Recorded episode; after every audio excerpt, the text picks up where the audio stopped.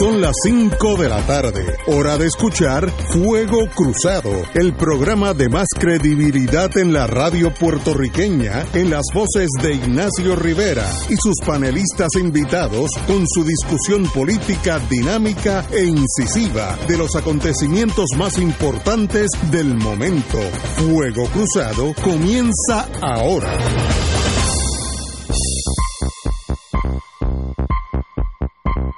Muy buenas tardes, boys and girls de Fuego Cruzado. Hoy es viernes, lo extraordinario del viernes, primero que es viernes y segundo que estamos aquí con Wilma Reverón. Muy buenas tardes, Wilma. Aquí presencialmente, como dicen. ahora esa palabra se puso de moda, presencial. Y Yeyo Ortiz, que está allá en las trincheras de Corea. Yo estoy, yo estoy en virtual. Está rodeado de barbed wire allá en Corea. Corea Sabes que mi papá es veterano de Corea. Sí, lo sé. Yo vi una foto hace muchos años, no sé por qué la vi, de tu papá, que venían cansados y sucios en, en una patrulla. ¿Tú te acuerdas? ¿Tú tienes esa foto? esa foto salió en el New York Post. Ahí está. 1950 y pico. Esa foto yo la vi hace muchos años. Bueno. Mi hermano, yo tengo un hermano que son... ¿De Corea? Que, que, era veterano de Corea, murió ya. Sí. Este, esta generación fue noble, muy bonita. Y, y Yeyo, bienvenido. Gracias. y como dije, lo malo, lo bueno. Hola, Yeyo. Saludos, Will. Lo bueno del viernes es que apunta hacia el sábado. Fíjate, como, como yo soluciono todo sencillo. Oye, antes que todo, quiero empezar con una nota muy particular mía y tiene que ver con un veterano de Corea. Voy a hablar de mi querido amigo don Alfonso Aponte Colón, ingeniero civil, murió a los 90 años hace muy poco, y este señor era cagüeño, vecino de Néstor Dupré, me imagino, estudió en el colegio Notre Dame, estudió en Notre Dame, eh, la escuela allá en Cagua, en el 1948, y estudió frente a la plaza. Ahí mismo, estudió ingeniería civil en Mayagüez y ahí vino Corea y of course estuvo tirando tiros y corriendo por Corea. Eh, yo un día me senté con él, que soy muy amigo de él, o fui muy amigo de él, y me contó Corea, que es una cosa espantosa, la, adversidad de los puertorriqueños en Corea contra oleadas humanas, oleadas humanas, enemigas, una cosa desesperante. Pero este señor se casó en Puerto Rico con Edith, su, esposa, eh, eh, que la conocí, una dama también. Tuvo cuatro hijos, Alberto, Alfonso, Eduardo y Maribel, que es compañera de mi hija, eh, estudiaron juntas, etcétera. Y yo pocas veces en mi vida he conocido una persona tan noble de espíritu, tan trabajador, humilde, eh, pasó por muchas cosas buenas y malas en la vida, pero siempre con esa humildad y esa belleza de ser humano y ahora que estamos en, momentos y años de pandemia, no solamente del virus, de pandemias políticas también, eh, Puerto Rico necesita mucha más gente como Alfonso Aponte Colón, ingeniero civil, siempre orgullosísimo de su colegio de ingenieros, me, invitó una o dos veces al colegio de ingenieros que queda muy aquí muy cerca, muy cerca de Radio Isla, y siempre con ese amor y cariño a su ingeniería, y a su pasado como eh, uno de los que construyó a Puerto Rico lo que es hoy. Así que a don Alfonso Aponte Colón, mi querido amigo, Professional Engineer, que es un grado de, dentro de ingeniero, un grado más de perfección, sabe que lo queremos mucho, me va a hacer mucha falta y Puerto Rico necesita mucho más ingenieros como usted y muchos más padres como usted y muchos más maridos como usted. Así que mi querido amigo, me despido de él y solamente le diré un día estaremos juntos hablando de las diferentes guerras por donde tuvimos que caminar. Este, si ellos se nos une, que eso es opcional, ellos, pues hablaremos los tres juntos. en, algún momento,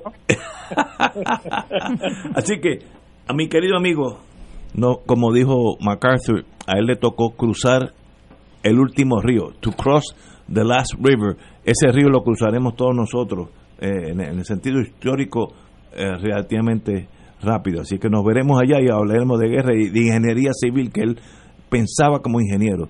Buen ser humano, hoy fue enterrado en el, eh, en el cementerio nacional. Eh, en, a las afueras de Bayamón, así que mi querido amigo, siempre estaré al lado suyo. Bueno, empecemos con Fuego Cruzado. Antes que todo, hoy tenemos varias noticias. La señora alcaldesa de Canóvana, eh, la tengo aquí, pero para- Lorna Soto. Lorna Soto ha dado positivo al coronavirus. Eh, obviamente, pues está, eh, tiene que estar aislada por, por, por ahora. Y el, el amigo Connie Varela, representante de esa sección de Caguas, eh, Caguas, Calle, etcétera, donde son ellos, todos esos Varela son buena gente y son de por allá, también ha dado positivo. Así que el virus no discrimina contra los políticos tampoco. Así que, obviamente, todo el mundo tiene que tomar medidas de control, de aislamiento en lo que pasa este marullo. En Estados Unidos están 10 veces peor que aquí. La misma Casa Blanca ha indicado que Florida ha entrado en lo que ellos llaman red zone, la zona roja, que es que en Florida la pandemia está fuera de control, fuera de los medios médicos de, de- tenerla, todo por una visión chueca del presidente de los Estados Unidos, que ha dicho al principio, por meses, que esto era un kung flu, me acuerdo cómo era la palabra, de, estas son palabras del kung flu, como si fuera despectivo a los chinos, una, una, una, ah, como flu, dice en español, flu es una monga. La una- influenza. la influenza china, riéndose de ello, y ha destruido la nación americana en este sentido. Hay 18 estados que el mismo sistema de, de médicos de los Estados Unidos ha indicado que 18 estados están en la zona roja. Zona roja es que uno no, no puede pasar por allí ni en aviación, ni, ni por encima, pues puede coger. Así que una tragedia. Estados Unidos tiene más casos que el mundo entero sumado, una cosa espantosa. Eh, tiene 140 mil muertos ya, eh, un desastre. Así que nosotros caemos en ese, de rebote en eso, ya que tenemos uh, una puerta que no se cierra, que es la de eh, los vuelos comerciales, y sencillamente, pues Florida, yo no sabía que tenía tantos vuelos, de 25 a 30 vuelos diarios de Florida, una cosa inconcebible. Si esto fuera Hong Kong o Singapur, no hubiera ningún vuelo, pero aquí se hace muy difícil detener el, el comercio interestatal. Unos problemas. Ahora, no hay duda que la pandemia ha seguido con vida, como dijo el, el doctor, eh, el, el, el que, tome, eh, que termina BI, este, el, el Fauci. Fauci, Fauci. Fauci. Fauci, es un nombre iraní clásico, es como Rodríguez en Irán. Pues ese señor ha dicho, lo dijo hace dos o- tres meses, que él temía por un segundo de rebote y ese señor la pegó 100%. Así que una tragedia, no sabemos qué hacer. La señora gobernadora, con razón, impuso unas medidas más restrictivas. Eh, ella tiene pues una esquizofrenia en el sentido de que mientras más restrictivo, más se expone a la primaria. Así que son intereses totalmente contrarios, pero hizo lo que tenía que hacer. Tal vez había que hacer más, pero no, yo no estoy aquí para juzgarla a ella. Ella hizo lo que ella entendió correcto, era más restricción, eh, menos contacto entre los seres humanos, y en esa tenemos que estar. Eh, Yello, buenas Pero tardes. mira, mira si este, mira si este presidente es malo, este Ignacio y Will. Acaban de bloquear al, al director del CDC a que testifique o presente testimonio ante el Comité de Educación de la Cámara de Representantes de los Estados Unidos, que están tratando de poner algún tipo de insumo en el proceso de las aperturas de las escuelas en Estados Unidos. Así que el que puede ofrecer consejo científico sobre ese particular no lo no lo no lo dejan testificar ante el Congreso. O sea, así de malo es este presidente. ¿Ah? ¿Tú dirías que es malo o es torpe o ambas? all Yo of the creo que above? las dos cosas. De verdad que Estados Unidos, una nación con tantos recursos de todos los sentidos, sobre todo médicos, no ha podido bregar con algo que en Europa ya están, eh, eh, pasaron esa pandemia. En China los casos son cero, cero casos. En New Zealand los casos son cero. y, Estados Unidos pues eh, cientos de miles. Obviamente porque la dirección de ese país, ese es mi entender, es la más floja de todos los que estamos hablando. Así que una persona torpe, ignorante, con unos complejos eh, que no se pueden ni entender por ahora, eh, ha desatado una pandemia americana en este sentido. Doña Wilma. Pero, ah, Ignacio Wilma, perdonen, que antes de Wilma. El que quiera entender un poco más de la psiquis de, Trump, a las 8 esta noche entrevistan a, a su, su, ¿cómo se dice? Mary Trump, la que escribió el libro. A la sobrina. A las 8 por CNN. Ok. Bueno, yo creo que nosotros estamos aquí en una situación eh, verdaderamente seria. Estamos viendo ahora mismo en las noticias, cierran las alcaldías de Naguabo y Añasco por COVID-19. Sale con Ibarela positivo. Sale este Lorna Soto positivo.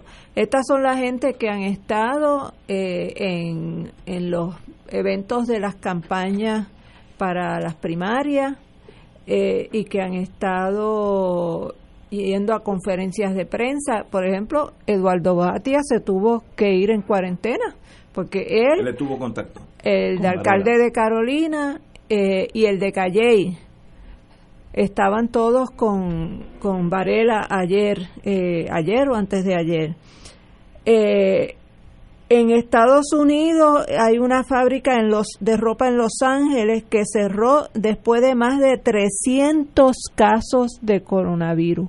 Obviamente hay, hubo una irresponsabilidad crasa del, de los patronos, porque 300 casos no se dan de un día para otro tiene que haber empezado a salir positivos trabajadores y ellos amenazar a los trabajadores de que no dijeran nada eh, y llegar a ese extremo de 300, porque cuando uno habla de casos, no estamos hablando aquí de muñecos, este ni de espantapájaros, estamos hablando de seres humanos.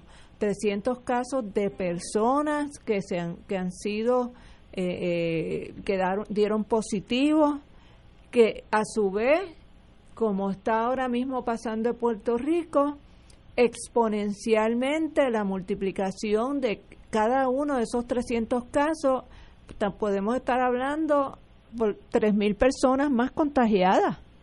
Eh, el promedio es 10 personas, de 1 a 10 por cada persona contagiada.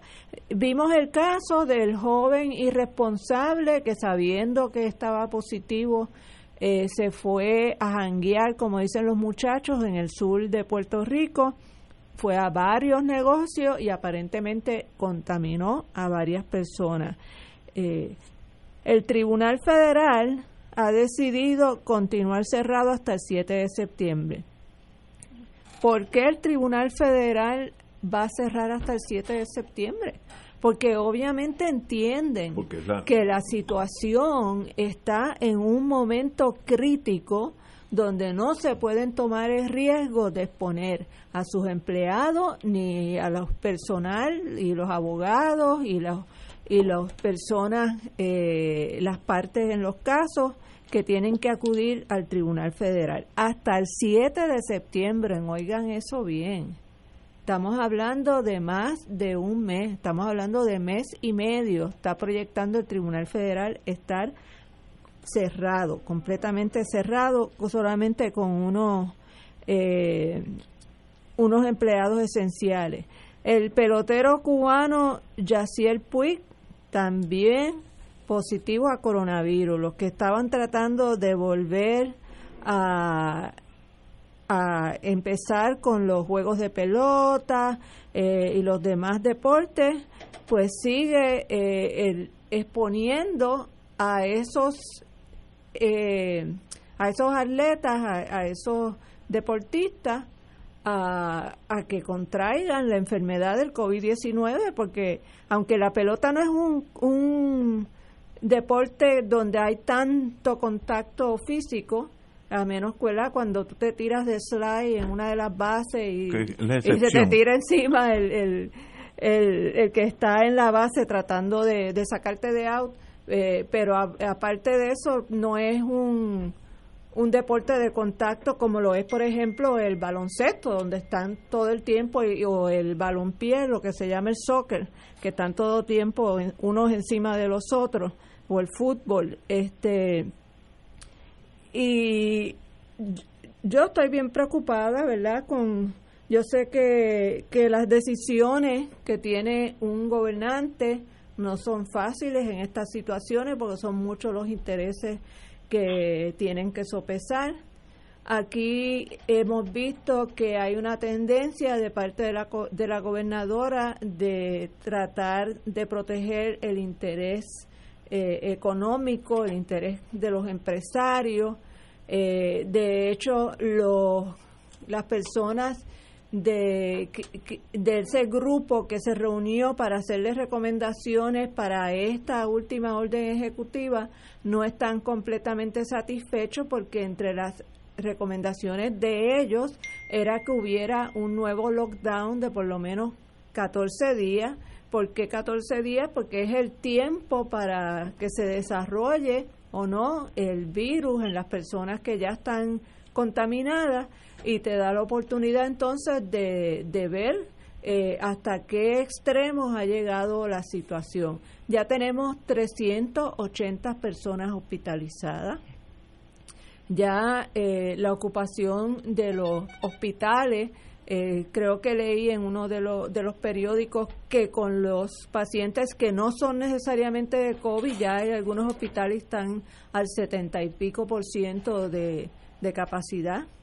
Eh, o sea que si esto se sale de control, si, si este brote eh, se multiplica exponencialmente como son las predicciones de, por lo menos de todas las personas que, que trabajan con datos científicos, eh, podemos vernos en una situación muy triste, eh, como la que se vieron en Nueva York, como la que se están viendo en Florida ahora, donde ya hay personas que las están devolviendo de los hospitales porque no hay capacidad para atenderlos, donde ya los médicos se están empezando a plantear a qué pacientes van a escoger y donde ya se conoce que la que la directriz en esos casos, las famosas triadas, a los que van a dejar fuera si tienen que escoger en un, en un ventilador, ¿a quién se lo van a dar? Entre una persona joven en su edad productiva o una persona ya, eh, un adulto mayor, pues adulto mayor es el que no va a tener el acceso a, a ese ventilador.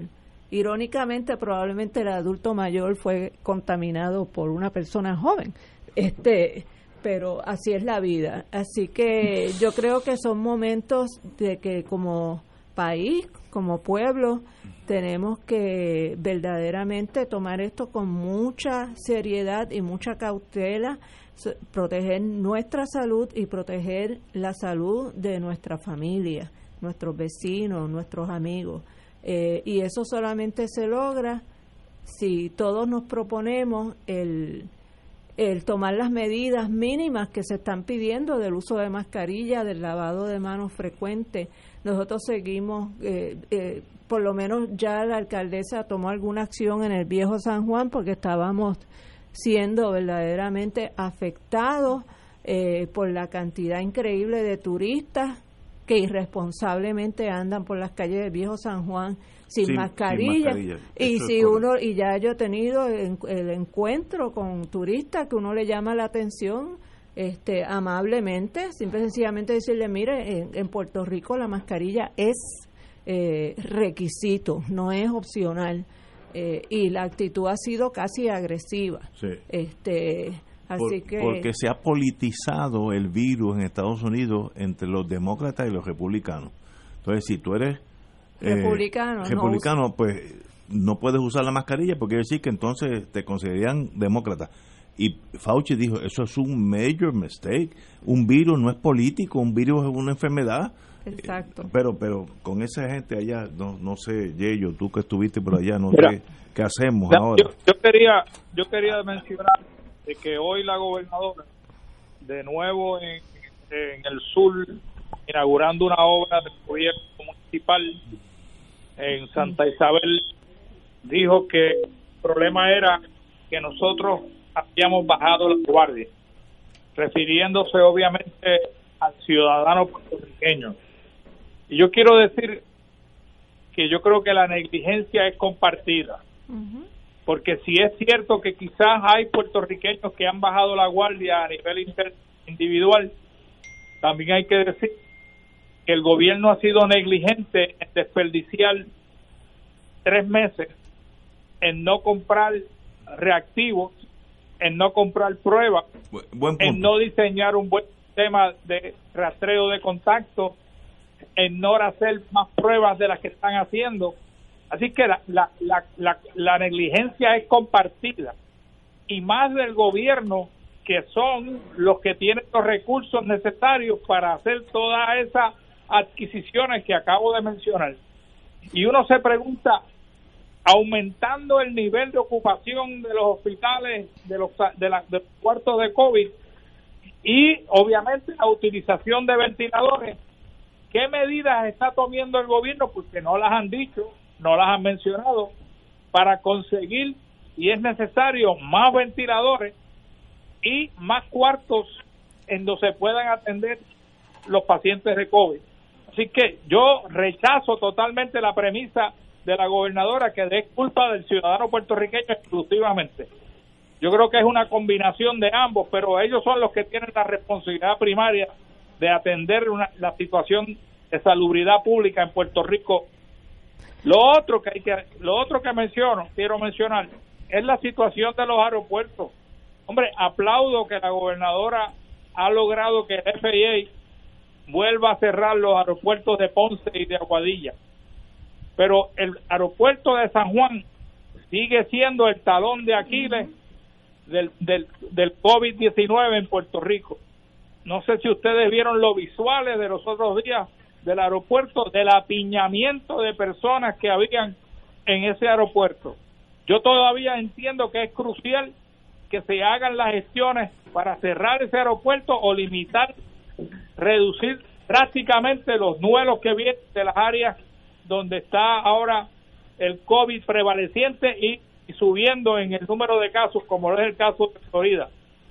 Y si el FIA se niega de alguna manera, pues yo creo que el gobierno tiene que considerar eh, la desobediencia civil, porque la desobediencia civil no es solamente un instrumento que tienen los individuos y los ciudadanos en, Puerto Rico, el gobierno, particularmente un gobierno colonial que no tiene poderes políticos absolutos, debe de poder recurrir a la desobediencia civil. Mire, métele 50 o 100 guaguas de la AMA en la pista del aeropuerto internacional y yo te voy a decir si aterriza un avión. Así que hay que tomar medidas drásticas cuando la salud del pueblo puertorriqueño está en riesgo. Yello, lo que mencionaste de los reactivos y las pruebas, eh, en Twitter una doctora que ha estado dando bastante información al respecto, eh, creo que es epidemióloga, eh, informó que desde el 26 de mayo un grupo de epidemiólogos se había reunido con la gobernadora y le habían advertido, le habían sugerido y recomendado que empezara a comprar pruebas y reactivos porque se visualizaba desde ya que iba a haber este repunte. Y aparentemente a pesar de que de la advertencia y de la solicitud y recomendación de ellos ni la gobernadora ni el lujoso secretario de salud de 30 mil dólares mensuales hicieron nada al respecto. Eh, eh, eso, es que ese es el problema. Ese es el problema y entonces este lo del aeropuerto, pues, eh, ¿desde cuándo estamos gritando que es que hay que parar los vuelos de entrada? El CDC de Atlanta eh, puso a Puerto Rico en alerta 3. En alerta 3 y eso aquí los periódicos, con excepción creo que fue Noticel, ni, ni lo mencionaron. alerta 3 quiere decir que, no debes viajar a Puerto Rico, punto, a menos que no sea absolutamente necesario o por una emergencia. Eh, y con, con ese alerta 3 debería ser suficiente para que la FAA eh, pare el tráfico aéreo a Puerto Rico, lo reduzca a, a lo mínimo y esencial. Lo, lo otro que hay que decir, Ignacio, es que yo, yo escucho al secretario de Salud diciendo que los puertorriqueños y los turistas de Estados Unidos que no vengan a Puerto Rico. Entonces yo me pregunto, porque hay unas restricciones que han establecido de la prueba 72 horas antes, yo me pregunto, ¿qué esfuerzo ha hecho el gobierno de Puerto Rico a través de las agencias de gobierno que están responsabilizadas con atender el turismo, como la compañía de turismo, como el, el DMO DMO? El DMO. ¿Qué gestiones han hecho para informarle al público puertorriqueño en los Estados Unidos que en Puerto Rico hay una serie de requisitos porque todo el mundo que está llegando al aeropuerto o no sabían de los requisitos o no se han hecho la prueba o creían que se iba a hacer la prueba en el aeropuerto. Señores, eso no, eso no puede ser. Eh, simplemente yo como ciudadano tener toda la, la, la, la responsabilidad de informarme del destino donde yo voy a viajar. Si ese destino tiene unos requisitos, también el destino tiene una obligación de eh, hacer esa información llegar a los ciudadanos en, en, los sitios donde recibimos pasajeros en Puerto Rico como Florida, como sea, como Nueva York. Es que las propias Pero yo no he escuchado nada de eso. Y las propias líneas aéreas, ¿cuántos mensajes ellos nos dan por altoparlante mientras uno está esperando allí en el aeropuerto? Es que las líneas aéreas no le dicen a la gente si usted va a viajar para Puerto Rico, usted debe conocer que allí hay un requisito que usted tiene que tener una prueba de por lo menos 72 horas eh, de reciente, etcétera, etcétera, etcétera. En el mismo avión este, están las líneas aéreas informando qué es lo que va a pasar cuando llegan al aeropuerto, porque parece que no, que la gente llega y se forma un bollete, porque es que no tiene otra descripción, la, la gente encima uno de los otros, que es peor, eh, que es peor en, metidos en aire acondicionado, todo el mundo respirando los humos de todo el mundo eh, y si no te habías infectado pues de seguro te infectaste ese día en el revolú que se formó en el aeropuerto eh, ¿sabes? Es que no tiene ni pie ni cabeza lo que está pasando. Pero tenemos que ir, como decía el compañero Galliza, que todo revuelve al estatus. Vamos a una pausa cuando regresemos. Es ¿Qué poder tiene Puerto Rico para hacer las cosas que hay que hacer en el aeropuerto. Vamos a esa pausa. El poder de declarar la independencia. Ok, esa es una opción. y, este puso guagua en la pista. Ustedes, se la están jugando. Vamos a una pausa y regresamos con este tema. Fuego Cruzado está contigo en todo Puerto Rico. Restaurante y Marisquería Reina del Mar anuncia que ya estamos abiertos y funcionando bajo las medidas de higiene y seguridad establecidas por el gobierno. Hemos rediseñado nuestro amplio salón, cumpliendo con el distanciamiento social. Continuamos con el Festival de Pescado y un variado menú de carnes exóticas y mariscos. Nuestros platos están confeccionados con ingredientes frescos para realzar el sabor gourmet internacional con un toquecito criollo. Además de un menú de especiales diarios para llevar, incluimos la rica paella por 14.95 serenata de bacalao y cabrito guisado deshuesado. Llama ahora y ordena 754-9933. Restaurante y marisquería Reina del Mar. Ambiente elegante con atenciones de primera. Frente al Centro Judicial y Estación Piñero del tren en Atorrey. 754-9933. El licenciado Ricardo Pascual cuenta con 29 años de abogado en la práctica civil de daños y perjuicios, caídas, accidentes, accidentes de tránsito y otros. El licenciado ofrece consultas gratis, incluso si no puede llegar a la oficina, vamos a su residencia. Si usted, un familiar o una amistad ha sufrido un accidente, llame para cita y consulta al 787-510-4883, 510-4883. La oficina del licenciado Pascual está en el Centro Internacional de Mercadeo, carretera 165, Torre 1, oficina 210 en Guaynabo, frente a la cárcel federal. Recuerde, llame para orientarle y ayudarle al 787-510-4883, 510-4883. Fuego Cruzado, el programa de más credibilidad en la radio puertorriqueña, es ahora la tribuna abierta de análisis noticioso, con diversas perspectivas que exploran el trasfondo de lo que acontece a diario y cómo nos afecta. Escucha Ignacio Rivera y sus panelistas invitados de lunes a viernes en Fuego Cruzado en transmisión diferida a las 10 de la noche por Oro 92.5 FM. Y ahora continúa Fuego Cruzado.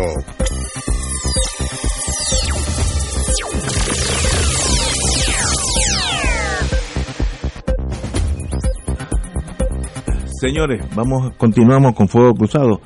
Eh, como todos sabemos, yo espero que esto no caiga de sorpresa para muchos puertorriqueños. Puerto Rico es parte de los Estados Unidos en el sentido político. Belongs to, but it's not a part Exacto. Somos un territorio no incorporado de los Estados Unidos. El que manda es Estados Unidos. Y Estados Unidos pues tiene unas normas que se aclararon muy bien después de casi un millón de muertos en la guerra civil norteamericana, que es la unión, el gobierno central eh, es el que domina sobre todos los estados. Y eso pues, eso costó un millón de vidas, un poquito menos, ah, sin contar los heridos. Y sencillamente me pregunto, para no tornarlo personalmente, entonces vienen las pasiones nuestras como boricua, ¿qué poder tiene West Virginia de detener los vuelos aéreos al aeropuerto ahí en Charleston, eh, West Virginia. ¿Puede detenerlo o eso es un aspecto que el Federal Aviation Administration es el que lo domina y ahí ningún estado entra? Yo estoy bastante seguro que eso es un aspecto ya tomado por el gobierno federal. Por tanto, Puerto Rico no puede decir, pues, que yo creo que es lo que hay que hacer, lo que hizo Singapur, lo que hizo Corea nadie, lo que hizo Nueva Zelanda, nadie entra aquí en las próximas dos semanas, en lo que le da un periodo de, enfriamiento o tres semanas o cuatro semanas al virus. ¿Podemos hacer eso? Mi contestación es no creo que jurídicamente se pueda, porque no está en las manos de los puertorriqueños, ni de los de West Virginia, ni los de Montana. Eh, Montana no puede detener que un vuelo de California pare en Montana y siga para Chicago. Eso dentro de la normalidad. Of course, como somos abogados, ah, pero es que estamos en pandemia y son eh, medidas excepcionales. Tal vez, pero eso habría que ir al tribunal, etcétera, etcétera, y no va a ser fácil. El problema es, una vez que llegue ese pasajero aquí totalmente perdido, confuso, y eso es parte de el, culpa del gobierno, que esa gente llega aquí sin conocer nada de lo que se dijo entre nosotros, que hay que tener un examen, pero si no me lo dicen a mí, si yo vuelo ahora para Hong Kong, yo no sé que allí cuando yo llego tengo que tener un examen, a menos que cuando yo saque el pasaje me dicen, mira Ignacio, tú tienes que sacarte un, un examen de esta pandemia, si no, no puedo ir a Hong Kong. Pero si no me lo dicen, ¿qué es lo que está pasando aquí? Llegan toda esa gente, 30 vuelos diarios de Florida, 30. Es, una, que es como si fuera un tren lleno de gente todo el, tiempo. ¿Qué hacemos? ¿Qué no hacemos? ¿Qué, Ajá. Eh, oye, eh, espérate, vamos a hacer una pausa. Tenemos a Roy Brown. Tenemos a Roy Brown, mi querido amigo. Eh, no, parece que teníamos a Roy Brown. ¿Tenemos a Roy Brown? No, se cayó. Ese, espero que no sea víctima del comunismo internacional. Roy, te esperamos. Vuelve y llama. bueno, anyway, ¿qué poder tenemos? Usted que estuvo en Washington conmigo allá muchos años, de diferentes lados de la trinchera, pero estuvimos juntos allá. Dime. Bueno, mira, Ignacio, eh, tú tienes esa razón en, en, legalmente es un campo ocupado por el gobierno federal, pero en esta pandemia la política pública del presidente Trump ha sido delegar su responsabilidad de atender la pandemia a los gobernadores. A los estados. A los estados, eso está claro.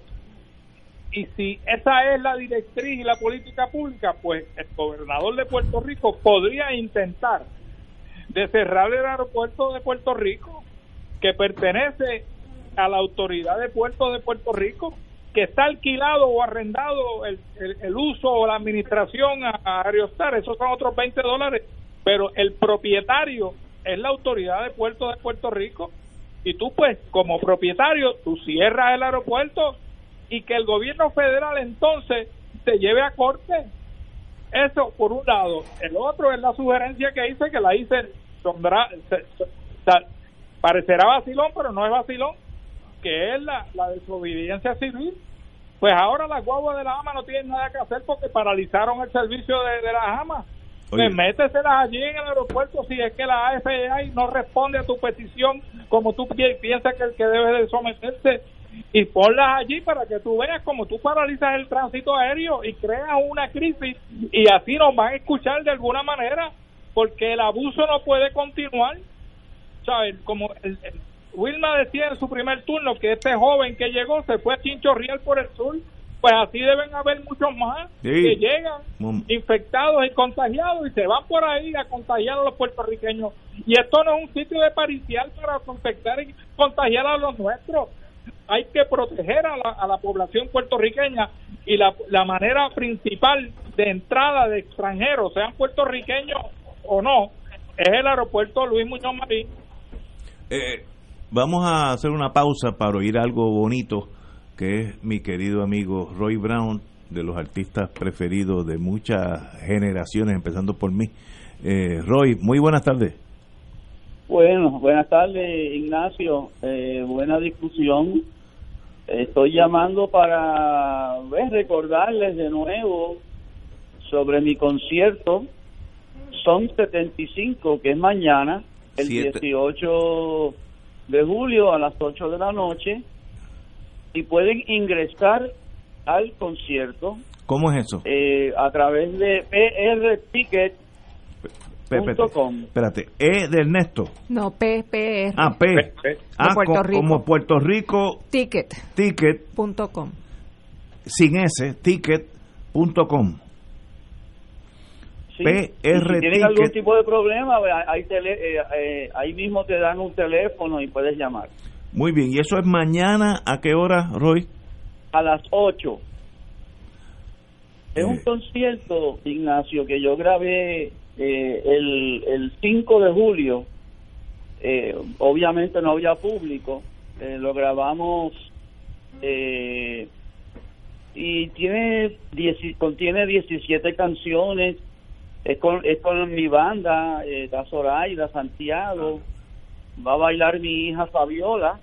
Muy bonito. Y mi hijo Emil Galileo va a hacer un, un, un dúo de guitarra conmigo el concierto dura una, una, hora y 40 minutos.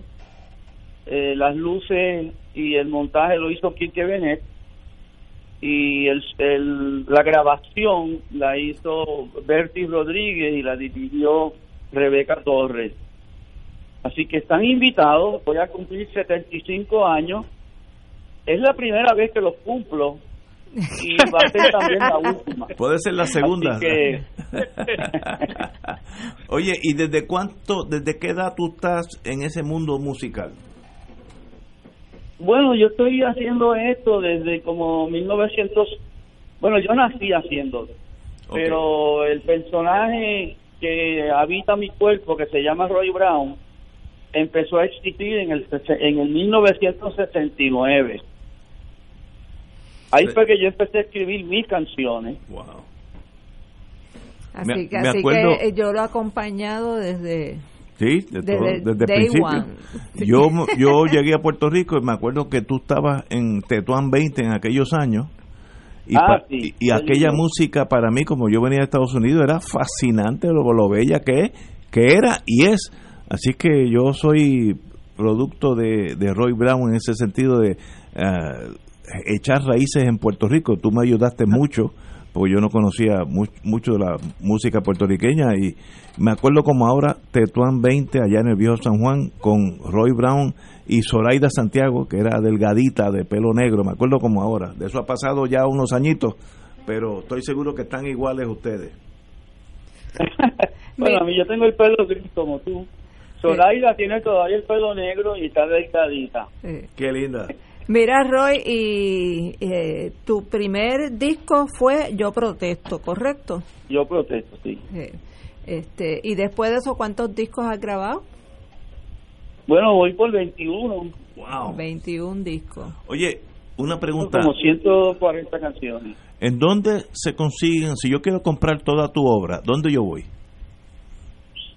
Bueno, eh, la tienda virtual, estamos todos virtuales ahora. Sí. Porque tenemos que ponernos virtuosos. Eh, Eso es verdad. el- eh, va a haber una tienda, va a haber una tienda virtual que va a abrir pronto, la semana que viene. Y ahí están todos mis discos. O- Oye, pero Y no hagamos lo una... puedes comprar en forma en forma de, de CD, eso ya no lo, lo puedes bajar a tu computadora. Ok, vamos a hacer Eh. una cosa, Roy. Cuando esté eso ya funcionando, tú nos llamas, entonces nos das las indicaciones dónde ir, etcétera, etcétera, para, para que todo el mundo sepa que ya pueden accesar a tu música.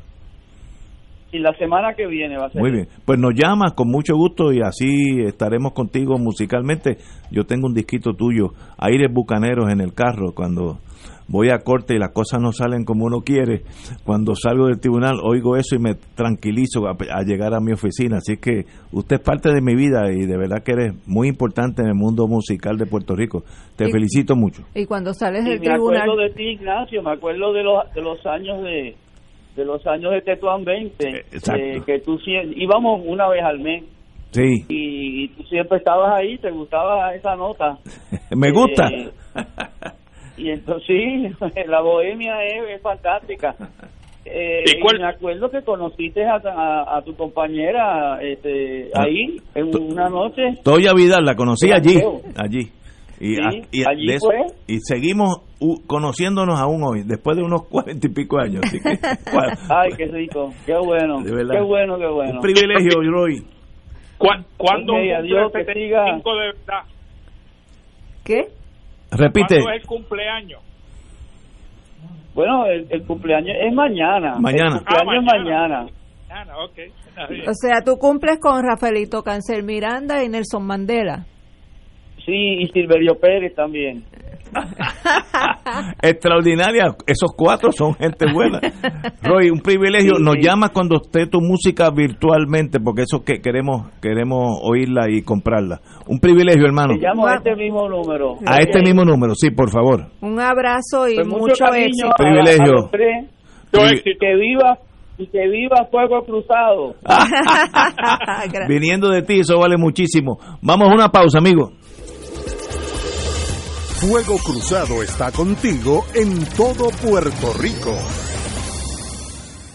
El licenciado Ricardo Pascual cuenta con 29 años de abogado en la práctica civil de daños y perjuicios, caídas, accidentes, accidentes de tránsito y otros. El licenciado ofrece consultas gratis, incluso si no puede llegar a la oficina, vamos a su residencia. Si usted, un familiar o una amistad ha sufrido un accidente, llame para cita y consulta al 787-510-4883, 510-4883. La oficina del licenciado Pascual está en el Centro Internacional de Mercadeo, carretera 165, Torre 1, oficina 210 en Guaynabo, frente a la cárcel federal. Recuerde, llame para orientarle y ayudarle al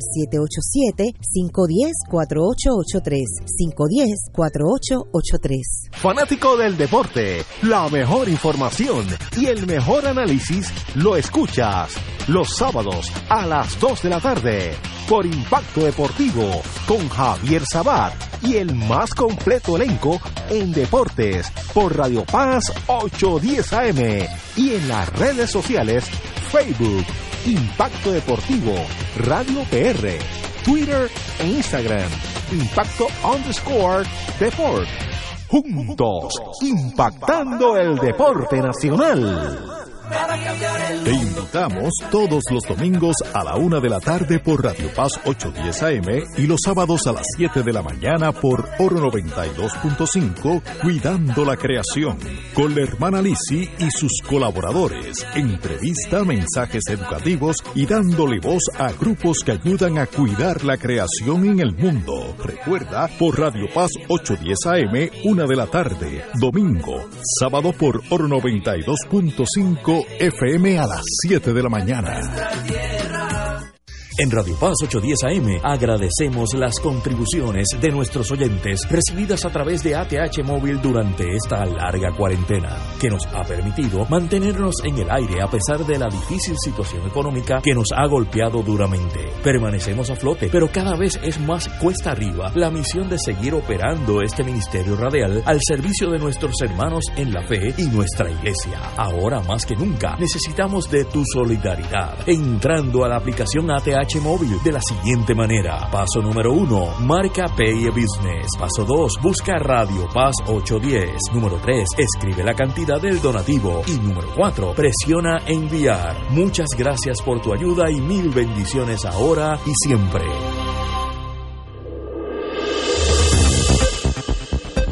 Y ahora continúa Fuego Cruzado.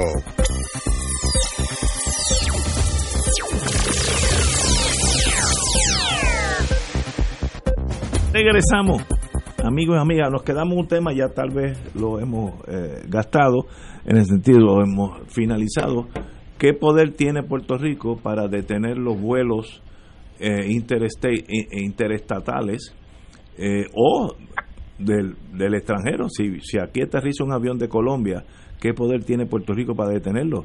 Yo creo que muy poco, no sé. Esto, esto es un, como estamos hablando ahora, áreas nuevas por este virus, pues no sabemos, eso hay que ir día a día a ver qué pasa.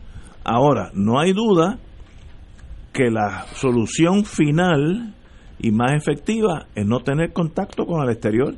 Eso no hay que analizarlo. Eso lo hizo eh, Corea, Singapur, eh, Hong Kong, eh, Nueva Zelanda. Wuhan se desconectó aún de China. Ni nadie entraba ni salía dentro de China, de Wuhan, ni hablar de los pasajeros extranjeros pero Puerto Rico tiene ese poder, tiene, tenemos ese poder y esa valentía política de jugarse esa ficha. Yello.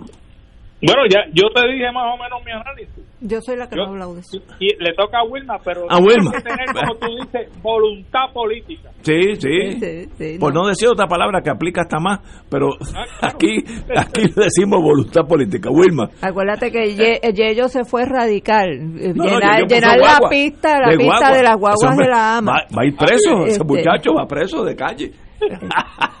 Eh, que por cierto, ese tema de las guaguas de la ama es, algo que tenemos que tocar porque es increíble que a la gente de, de que tienen menos recursos los dejen a pie, pero eso es otro tema. Yo estoy de acuerdo contigo. Ahorita voy a hablar Ahorita tenemos que hablar de eso. Bueno, eh, tú estabas preguntando que qué poder tenía un estado. y aquí yo busqué en la página de Hawaii Government eh, el coronavirus Hawaii Traveler Information y entonces ellos te informan aquí que si tú estás viajando intraislas, o sea, dentro de las mismas islas de Hawái, no tienes que hacer cuarentena. Eh, pero eh, si estás viniendo transpacific, como llaman ellos, o sea, que estás entrando de, California o de, o de, cualquier otro país, no tiene que ser de Estados Unidos. Eh, en ese caso, pues tienes que llenar un Mandatory Travel Declaration Form para cada adulto y tienes que eh, someterte a una orden de cuarentena de lo que ellos llaman self quarantine form, o sea que tú mismo te comprometes a ponerte en cuarentena por 14 días. Ya sabemos la dificultad que hay eh, para cualquier gobierno de poder hacer la verificación de que la persona está cumpliendo con esa autocuarentena.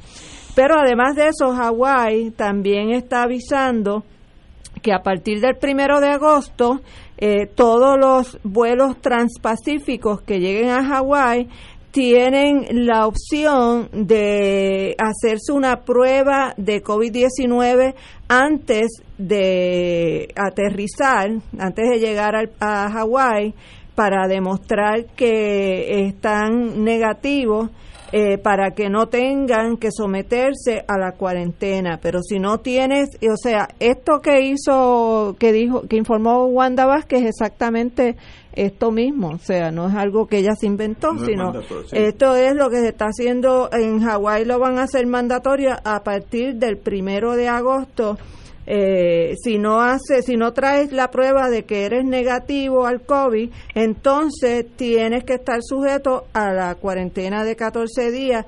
Y en Hawái, en el aeropuerto, no están haciendo la prueba, que están haciendo las gestiones para poder conseguir la, eh, las pruebas PCR eh, para tener la opción de hacerlas en el aeropuerto, pero en este momento no la existe. O sea, en resumen, el ser Estado, eh, al igual que no serlo, caen bajo la misma eh, situación de que esto es lo que llaman un campo ocupado de, de la FAA, eh, del Federal Aviation Agency o Administration.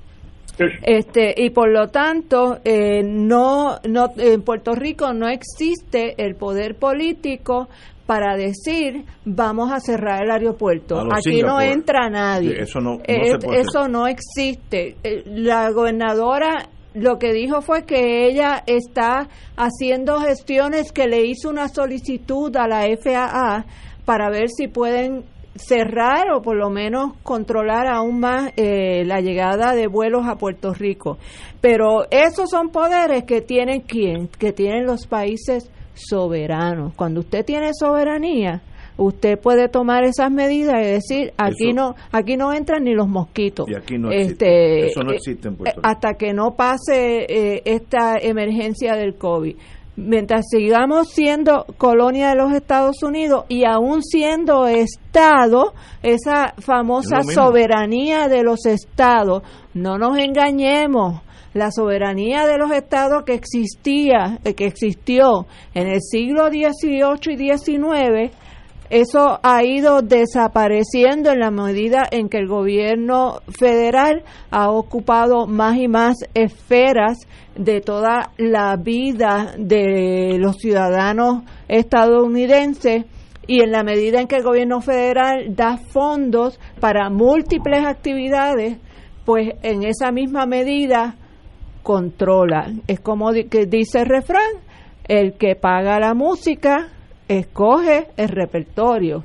Eh, así que si nosotros queremos tener el poder eh, visualizando hacia el futuro, que esto de esta pandemia es un, es un, una, la primera que pasa en el siglo XXI. Ya vimos que hace 100 años atrás hubo otro eh, otra situación similar en el 1918 con la famosa influencia española. Pero los pronósticos de todos los salubristas es que esto va a repetirse o inclusive eh, que van a venir episodios de pandemia inclusive peores que esta del COVID-19. Por lo tanto, si nosotros quisiéramos tener el poder de, de tomar decisiones para proteger nuestras vidas necesitamos los poderes que solamente tiene un país que tiene soberanía propia, no soberanía conculcada por un poder extranjero. Yello, eh, como tú, dime desde tu perspectiva, que tú eres obviamente alguien que critica todos los días el Tribunal Federal. La mía es simplemente hacer lo que yo creo que si yo fuera gobernador yo cerraba el aeropuerto a mi manera. Y ellos vas a, y el gobierno federal el tribunal. Y ellos vas a terminar en Guantánamo con los terroristas eh, musulmanes. Suave. Digo estoy de acuerdo contigo pero a la misma vez un, un acto de valentía porque te expone a que el sistema eh, se ocupe del gobernador y lo metan preso eh, así que esa no es una decisión fácil porque el sistema jurídico está orientado a que haya comercio libre entre todos los estados, interstate and foreign commerce, eh, en, comercio interestatal y extranjero. Pues tú vas en contra de lo que la nación americana dijo que es la norma ah, eh, efectiva de convivencia y para eso pelearon la guerra civil así que eso eso está ahí por con sangre Ahora mismo, al mismo hay un caso interesante. El gobernador de Georgia ah, acaba de demandar a la alcaldesa de Atlanta. Sí, eso es extraordinario. La alcaldesa de Atlanta puso una orden stay home y de usar máscara. Y el gobernador tiene una orden que no es mandatorio el uso de la máscara y radicó una demanda. La alcaldesa dice, con razón, que la directriz federal es que se usen máscara. El que está incumpliendo es el gobernador, pero va a ser interesante la decisión del tribunal. pero, qué pasa. pero eso demuestra el nivel de locura dentro de los Estados Unidos, donde un gobernador republicano hasta el eje, obviously, eh, dice, usted, eh, alcaldesa de Atlanta, que es demócrata, no puede forzarme a mí, a mis ciudadanos de, este estado, a usar mascarilla aunque científicamente está probado que es lo mejor que uno puede hacer, pero es que hemos politizado a los Trump una pandemia que es una locura, pero ¿sabe qué, culpa tiene el sistema si el presidente está totalmente desquiciado? Y este, este es un reflejo de, la locura de Trump, pero para eso están las elecciones, yo no, ¿sabe?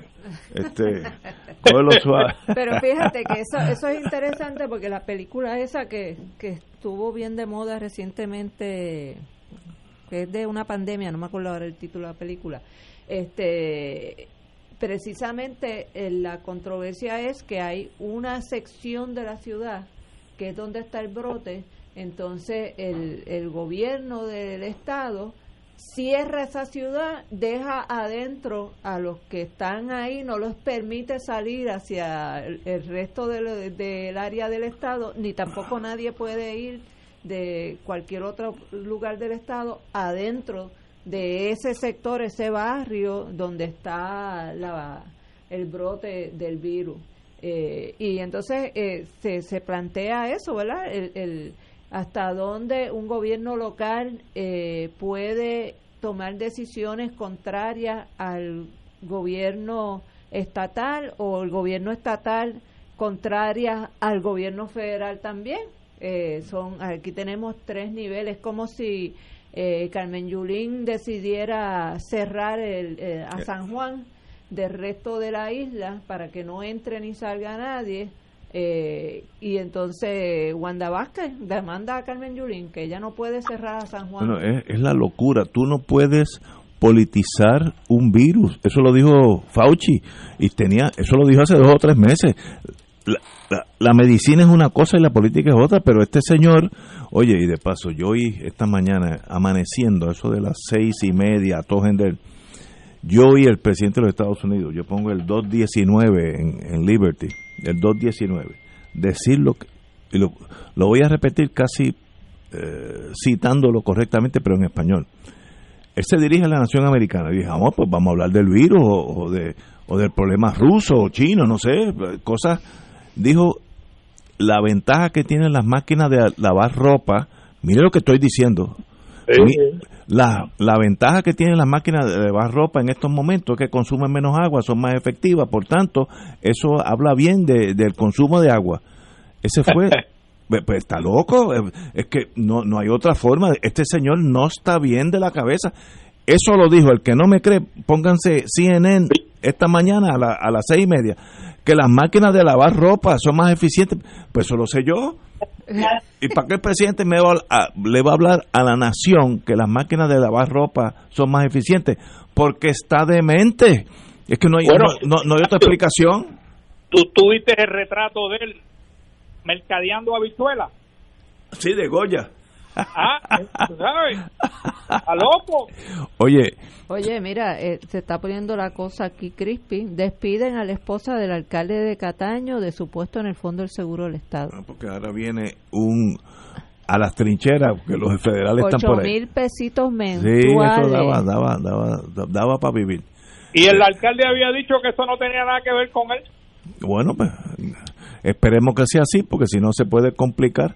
Oye, hablando de Goya, uno mete la pata. Yo como yo me encolericé hace unos dos días cuando salió de la Goya que apoyaban a Trump, yo dije, pues yo nunca en mi vida, hasta que cambie la situación de Goya o de Trump, posiblemente de Trump más que de Goya, yo no voy a comprar productos Goya. Entonces, hoy fui al PX y vi una marca que no es Goya, casera, muy buenos productos. Pero casera la compró Goya también. Eso me, acaban de decir eso cuando... pues, me, caí de pescadito, anyway. Pues, pues, no voy a comprar nada. Pero de verdad es la única forma que uno puede protestar. Yo soy uno, aunque sea el único puertorriqueño, yo no compro productos Goya hasta nuevo aviso. Yo tampoco. No, punto. Ah, que, que, a ellos no le importa. Pues no tengo problema que no le importe. Le deseo lo mejor a ellos. Yo no deseo mal a nadie. Pero yo no voy a comprar productos Goya por aquello de, de que Trump endosa los productos Goya y a la misma vez antilatino hasta el eje. Pues esto es una locura local. Y, es, un, es, un, problemón porque uno tiene, yo eh, chequeándome a la cena, el sazón Goya, el adobo Goya, las habichuelas Goya. bueno, ¿qué marca no es Goya? Aquí tiene que aquí tiene que haber marcas que no son Goya, que alguien ah, que es que antes había casera, ah, la salsa de tomate Goya. Eh, no todo es Goya. Pero ese es el gigante, ese es General Motors, pero yo no voy a coger pon en ningún automóvil que se llama Goya, aunque tenga que caminar a pie o no comprar la habichuela, que son Yo de acuerdo aunque son buenas de paso. 18 horas, tenemos que ir a una pausa. Fuego Cruzado está contigo en todo Puerto Rico.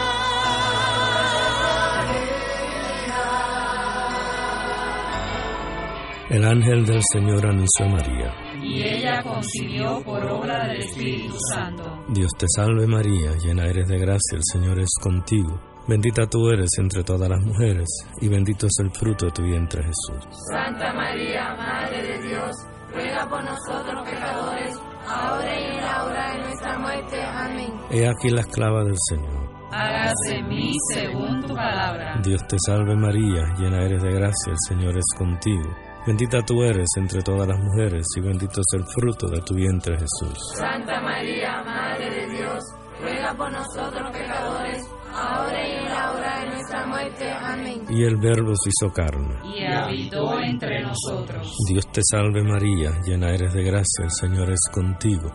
Bendita tú eres entre todas las mujeres, y bendito es el fruto de tu vientre Jesús. Santa María, Madre de Dios, ruega por nosotros pecadores, Ruega por nosotros, Santa Madre de Dios. Para que seamos dignos de alcanzar las promesas de nuestro Señor Jesucristo. Oremos. Derrama, Señor, tu gracia sobre nosotros, que por el anuncio del ángel hemos conocido la encarnación de tu Hijo, para que lleguemos por su pasión y su cruz a la gloria de la resurrección, por Jesucristo nuestro Señor. Amén. Gloria al Padre, al Hijo y al Espíritu Santo. Como era en un principio, ahora y siempre, por los siglos de los siglos. Amén. Los rotarios se preguntan antes de actuar, ¿es la verdad? ¿Es equitativo para todos los interesados? ¿Creará buena voluntad y mejores amistades? ¿Será beneficioso para todos los interesados? Mensaje del Club Rotario de Río Piedras. Aquí la llama se enciende cada tarde a las 5 porque escuchas Radio Paz 810 AM, WKBM San Juan y retransmite en diferido WOROFM Corozal San Juan, la Casa de Fuego Cruzado, el programa de más credibilidad en la radio puertorriqueña.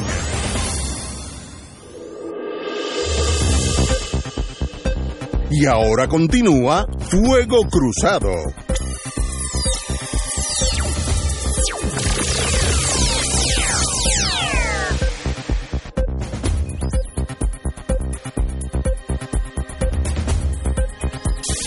Antes que todos, amigos, aquellos que fuimos amigos del compañero Álvaro Calderón, abogado de muchos años, un abogado de prestigio, eh, falleció en estos días.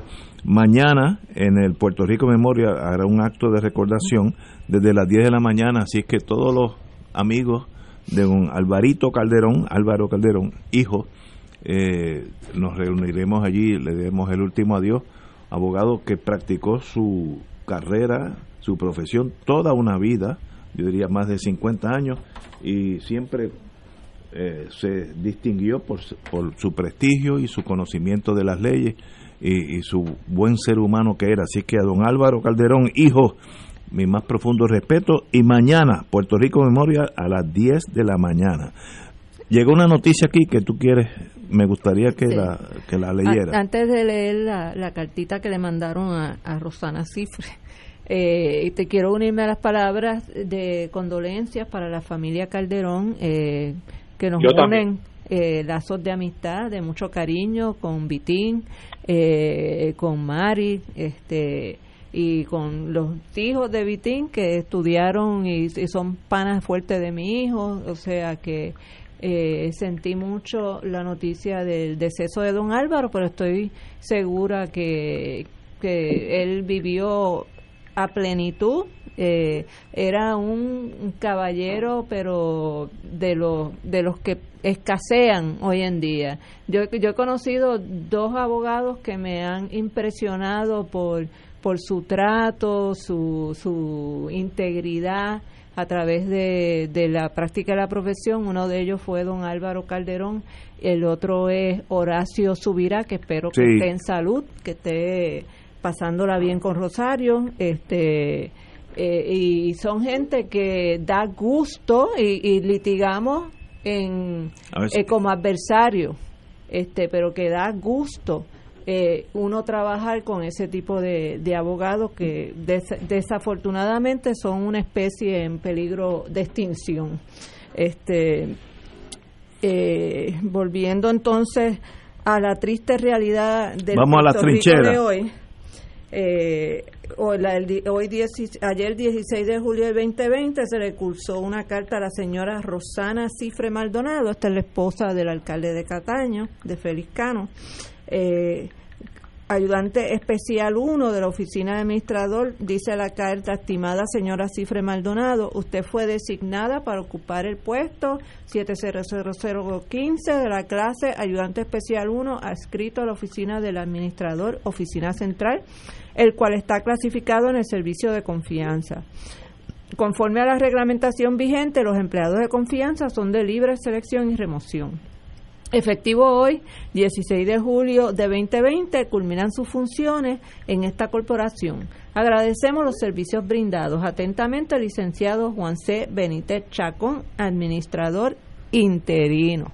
Del Fondo del Seguro. Del Fondo del Seguro del Estado. ella ya no es empleada. Ya no es empleada, ella era eh, empleada de confianza, pero ojo, los empleados de confianza son de libre remoción, pero no los puedes remover por razones discriminatorias.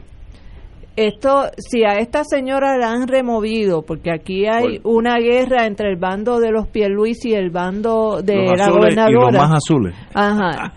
Eh, si, si, si se eh, si en su día sale a relucir que la razón para esta remoción es porque ella está en el bando de Pierluisi, eso sería una violación a las leyes que prohíben el discrimen eh, por razones políticas, ideológicas y tendría una causa de acción por ese despido. Este, claro, sabemos que aquí hay otras razones que pueden estar pesando mucho más que es que ella es objeto de, una investigación federal sobre eh, lo que llaman eh, lo que son sobornos o kickbacks este y empleados fantasmas. Eh, esta señora estaba en este puesto de confianza pero no estaba laborando dentro de la corporación del Fondo de Seguro del Estado porque estaba destacada a la oficina de la representante María Milagro Charbonier con un salario de 8 mil dólares mensuales. Inconcebible.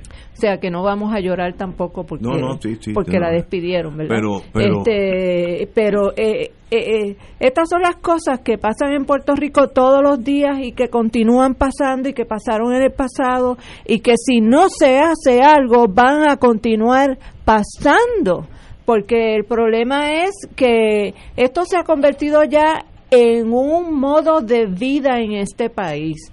Yo me adscribo a uno de los dos partidos que se turnan en el poder eh, y eso me garantiza a mí, a través de mis copiosas o cuantiosas donaciones al partido, de que en el momento que vengan nombramientos y contratos, pues yo voy a ser una de las eh, escogidas para recibir nombramientos y contratos. Eh, y eso, eh, eso de que de, de lo que vimos el otro día, de que la gobernadora el mismo día que estaba diciendo que se iba a terminar las actividades políticas con las conglomeraciones y una hora después estaba en donde en, en un edificio de, de una de las asociaciones de los policías de Puerto Rico eh, dirigiéndose a los servidores públicos que están trabajando en su campaña. O sea, yo no puedo creer, yo no puedo creer que eso sea legal. Olvídate tú de ético ni moral, pero yo no puedo creer que sea legal que un gobernador en funciones, que está en una campaña para la elección, porque en el caso de ella no es reelección, porque ella no fue electa, eh, que sea legal, que no haya nada malo, ni nada antiético, ni nada inmoral, en que ella utilice empleados públicos, sobre todo de la policía de Puerto Rico, como, como eh, personas que van a trabajar en su campaña política. Si eso es legal, yo diría que la que la ley número uno del 2021 tiene que ser declarar eso ilegal.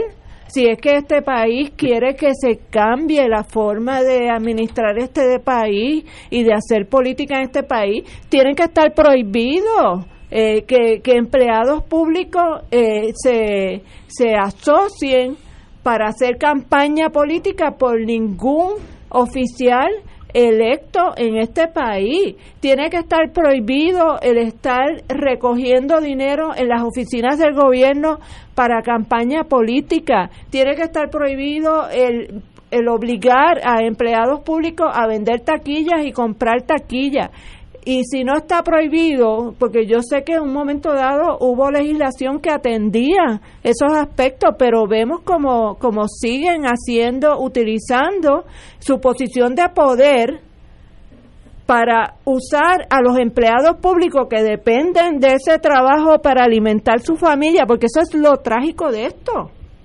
el que el empleado que no se preste para esto se convierte en un paria dentro de su círculo de trabajo y, y, y se tiene que despedir de cualquier posibilidad de ascenso, de, de, ser reconocido en sus méritos.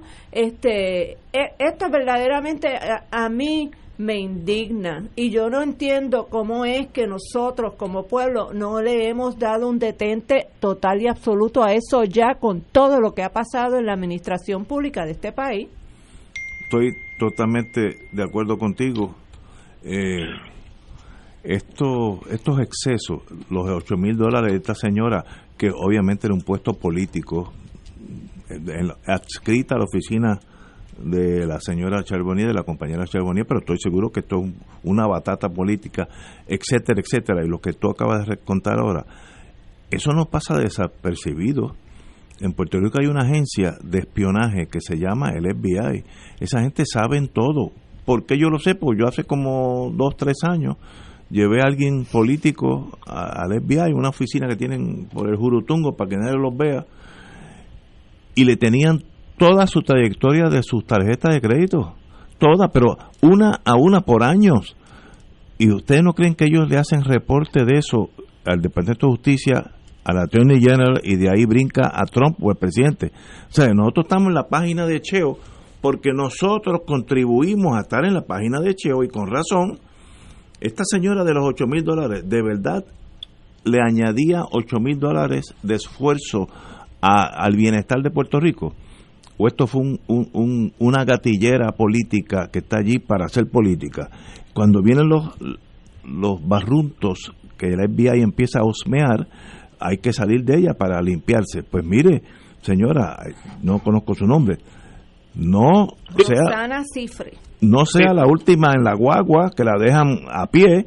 Este cuidado con los pequeños, a veces pagan más que los que los originales. Así que eh, usted tiene que tener mucho cuidado donde usted está eh, y, como era un puesto de, aquí dice, eh, de confianza, etcétera, se elimina hoy. Este, agradecemos los servicios brindados. Terminamos hoy 16 de julio. De verdad, hasta el 16 de julio, ¿qué hizo usted para el bienestar de Puerto Rico? Eso sería extraordinario. ¿Usted no cree que el FBI sabe eso? Que no le ha interceptado su teléfono. especial, ¿qué es un ayudante pues especial? ¿Especial de qué? especial. Ganan más que los ayudantes de ese mismo rango en los Estados Unidos, que es un imperio búscate eh, ayudantes de senadores y representantes que ganen 8 mil pesos al mes. Aquí me escribe, Muy poco. Aquí me escribe un radio escucha que a su vez ella estaba destacada en la oficina de Tata, ¿verdad? Sí. Y Tata a su vez la destacó en la oficina de la primera dama de Cataño, o sea, de su esposo. Pero mira, espérate, espérate. Usted le mandó muy duro. Empezamos el programa, empecé el programa con con Yello poniendo guaguas en la pista y ahora tú me das con eso, es muy fuerte para un viernes. Yello, dime. Eh, esta, en, en términos de la legislatura, aparte de los pocos poderes que políticos que tiene Puerto Rico, este asunto en particular se puede arreglar. De la misma manera que está en el Congreso. En el Congreso esa situación que tú acabas de describir, o Wilma, de la señora Cifre, no tiene cabida. ¿Por qué?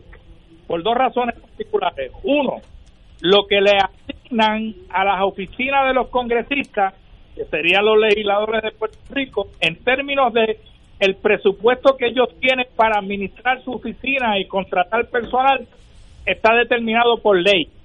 En Puerto Rico no está determinado por ley. Es, es una discreción del presidente del cuerpo. En este caso, el presidente de la Cámara es el que le asigna los fondos a Tata Charboniel y a los demás representantes para que ellos tengan dinero para gastar en gastos administrativos y operacionales de sus oficinas particulares. En Estados Unidos, en el Congreso, eso no es así. Le asignan una cantidad al congresista por ley y está en, en una en una escala determinado lo que tú le puedes pagar a un ayudante legislativo, a un ayudante administrativo, al chief of staff, todo eso está en ley. Y aquí en Puerto Rico, ninguno de los dos partidos que han gobernado han querido adoptar un sistema similar que limitaría, no elimina, pero limita bien bastante la corrupción. Lo otro, en adición a eso, lo que se tiene que eliminar es esa, o sea, en, Estados Unidos, si tú quieres trabajar en el Congreso, tienes que ser empleado del, Congreso. No puedes ir en destaque como, como estaba esta señora allí. Así que esta discreción de destacar se elimina completamente.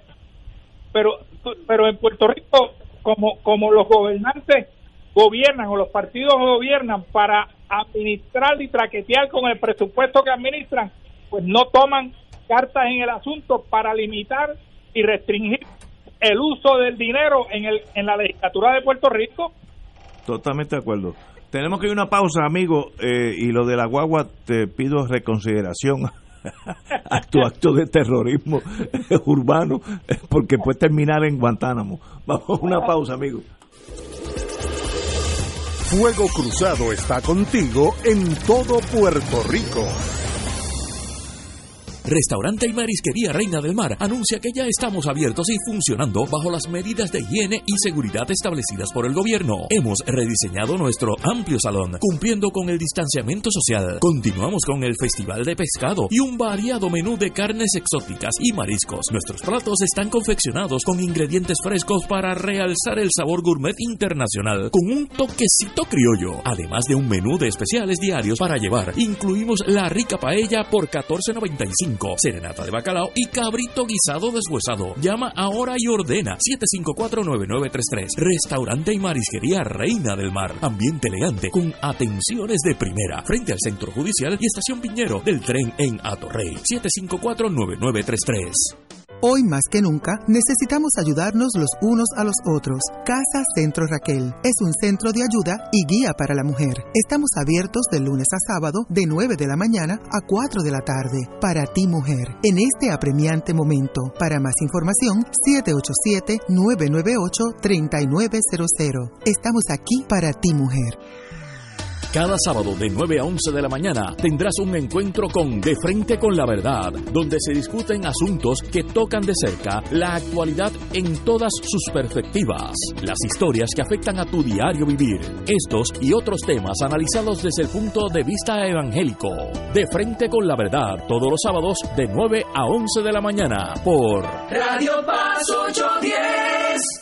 Los partidos tradicionales deciden quiénes serán sus candidatos y el programa de análisis noticioso con la perspectiva más certera del ambiente electoral nacional te trae su tradicional especial del día de primarias. Sintoniza Fuego Cruzado el 9 de agosto desde las 3 de la tarde y entérate primero que nadie de las tendencias en los colegios electorales y el resultado oficial de las votaciones. Únete a Radio Paz 810 AM y Canal 13, cadena oficial de Fuego Cruzado, el domingo 9 de agosto desde las 3 de la tarde para el especial del día de primarias.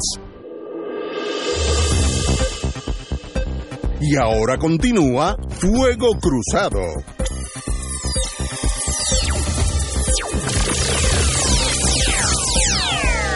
Terminando el tema, terminando el tema de la compañera y abogada representante Charbonnier, cito, el presidente de la Cámara de Representantes, don Carlos Johnny Méndez, estableció un posible vínculo entre el allanamiento del FBI a la residencia de la representante Charbonnier y las investigaciones federales en curso sobre empleados fantasmas en el Capitolio. Eso no lo dice Radio Bemba, eso lo dice el presidente de la Cámara sobre una de sus representantes, que él dice que él cree que hay un puente de comunicación. Eso es sacando todo el mundo, saliéndose del barco que se va a hundir, del Titanic. Los muchachos están en los botecitos. Ya. Sí, ya están. eso lo dijo el presidente de la Cámara, Johnny Méndez. Eh, yo creo que hay una conexión.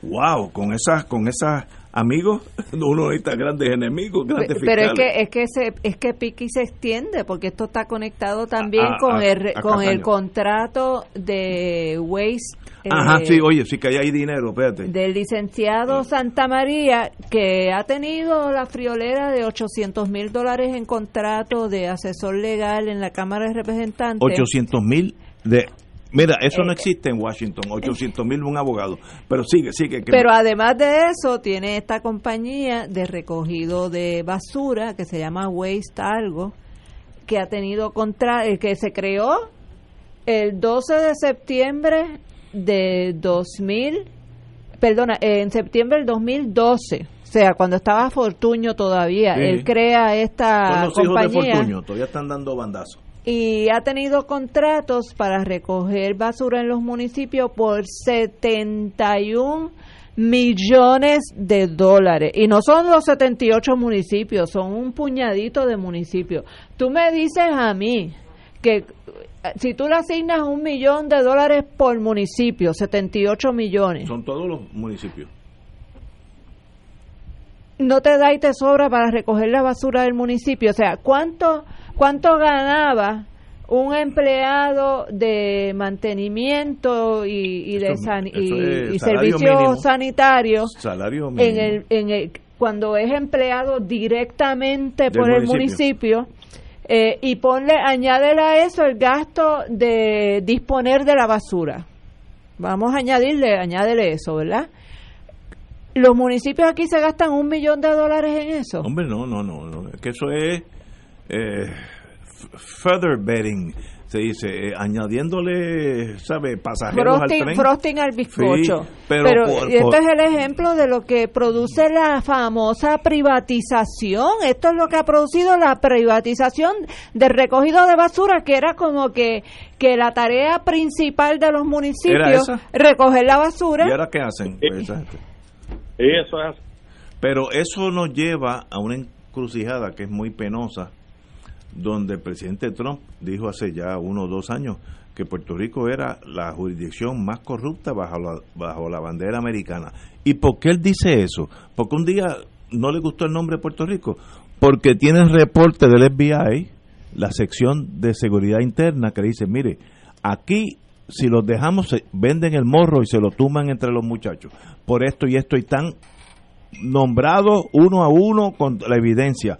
Ese es el trabajo del FBI. Ah, que no los acusen federalmente, eso es otra sección que se llama General Crimes, crímenes generales. La sección de inteligencia le manda al presidente toda esa información y él dijo que bajo la bandera americana, Puerto Rico es la jurisdicción más corrupta y yo creo que tienes razón. Y compitiendo con ciudades como Chicago y Los Ángeles. Ignacio, y, y, esa misma sección del FBI le manda un informe de su propia presidencia y ellos, y ellos, mira, con la guagua, con la guagua tuvimos suficiente. ella te quiere caer y convertirse en objetivo de. No, no, tú, estás al borde de, amanecer en Si no amanece la semana que viene, yo sé que estás en Guantánamo. bueno, señores, quiero hablar de otra cosa antes. Ignacio, pero tú tienes que sacar un ratito hoy para Ignacio Orienta. Ah, Estamos en un fin de semana que puede, pasar cualquier cosa. Y mira, Tata Charbonier, por más que tú se lo advertiste, ¿qué hizo ella? Se puso a hablar hasta hasta como los loros. Que eso siempre es un ah. error. Porque fíjate, ahí el político tiene una, una esquizofrenia. El político está acostumbrado a una imagen pública pero en el derecho criminal, mientras menos tú digas, mejor para ti. Entonces, es una. para los políticos se hace bien difícil decir, yo no tengo nada que decir. Ah, pero eso me cuesta votos. Sí, pero si habla, te estás incriminando. Y si dices una mentira a un agente del FBI, eso es otro delito. Yo siempre a los, a los clientes que yo tengo en la oficina le, enseño el, el, caso de Leona Hemsley, la dueña de los, de los hoteles Hemsley en Nueva York y en el mundo entero, billonaria la señora que salió inocente del delito de evadir contribuciones y salió culpable de mentirle a un agente federal y se chupó un año de cárcel. Y salió inocente del delito en sí. No, no había habido, por lo menos el jurado no encontró que violó la ley, pero le mintió un agente. Así que cuidado a la compañera, no diga nada. Ahora los otros abogados le van a sacar el caso de Flynn. Ajá. Le mintió al FBI y está libre como ah, ah, ah porque le dieron perdón. Bajo bajo el reinado de Trump pero este pero, a Tata quién la va a perdonar eh, Wanda no la va a perdonar. Y Trump no sabe que existe así que en este caso pero cuidado cuidado con presentar una imagen pública que te hace daño en el sentido si es que hay una acusación. Son dos cosas aparte. Y aquí se están llevando enredados hasta la Cámara de Comercio de Puerto Rico. Eh, porque una de los objetivos, no tarjeta, como dice alguna gente, uno de los objetivos de la investigación es el contador Luis Gerbolina, que, acaba de ser el, es el presidente electo de la Cámara, todavía no ha tomado posesión de su cargo. Eh, Puede ser que no lo tome. y es, abogado, es abogado, me, me aclaran aquí que es abogado. Este, y ya la Cámara quiere también culo le están pidiendo que renuncie. Eh, son los rumores, aquí está el muchachito, está, está bien, bien alimentado. está, no, está, bien alimentado. Está bien alimentado. este, así que, eh, pues es otra persona que está siendo relacionada eh, con contratos con Tata Charbonnier. Eh, y que también está siendo investigado por eh, posibles sobornos o kickbacks. Así que la Cámara de Comercio de Puerto Rico eh, se le cogió su agua aquí también y están viendo a ver cómo se zafan del problemita. Ay, Dios. Este, de verdad que tenemos que ir a una pausa porque yo la necesito. De ellos, no, no te vayas, te necesito tu apoyo un viernes por la tarde. No te vayas de la línea que te necesito. Vamos a una pausa. Fuego Cruzado está contigo en todo Puerto Rico en Oro 92.5 FM, Radio Paz 810 y el Canal 13 estamos trabajando a tono con la emergencia que en estos momentos está viviendo Puerto Rico. Estamos ofreciendo nuestros servicios al máximo con el personal disponible según nos permitan las circunstancias. Si tiene un mensaje para ofrecer a sus asociados, clientes o personal, solo tiene que llamar al 787-349-7949 787-552-0825 y nuestros empleados le al personal de ventas para atender su necesidad. A nuestros clientes estén en comunicación con su ejecutivo o ejecutiva de ventas que continúan ofreciendo sus servicios como de costumbre. Recuerden los teléfonos 787-349-7949 y 787-552-0825. Hoy más que nunca necesitamos ayudarnos los unos a los otros. Casa Centro Raquel es un centro de ayuda y guía para la mujer. Estamos abiertos de lunes a sábado de 9 de la mañana a 4 de la tarde. Para ti mujer, en este apremiante momento. Para más información, 787-998-3900. Estamos aquí para ti mujer. Autocontrol el programa preferido de Puerto Rico. Sí, gracias, un placer, tremendo programa, lo vengo escuchando hace semanitas y no lo quito. Tu seguridad es importante, por eso el licenciado Mario Burgos se preocupa por ti. De seis pruebas de impacto se colgó en dos. Impacto frontal, pasajero, tres estrellas. Porqueo, tres estrellas. No estás solo, cuentas con el mejor equipo. Vamos aquí de parte de Autocontrol a dar el apoyo para hacer una inspección total del carro. Autocontrol, tu carro, tu mundo. Lunes a viernes de 6 a 7 de la noche y sábado desde las 11 de la mañana por Oro 92.5 FM. Fanático del deporte, la mejor información y el mejor análisis lo escuchas los sábados a las 2 de la tarde por Impacto Deportivo con Javier Sabat y el más completo elenco en deportes por Radio Paz 810 AM y en las redes sociales Facebook Impacto Deportivo Radio PR Twitter e Instagram. Impacto underscore Deport. Juntos, impactando el deporte nacional. Y ahora continúa Fuego Cruzado.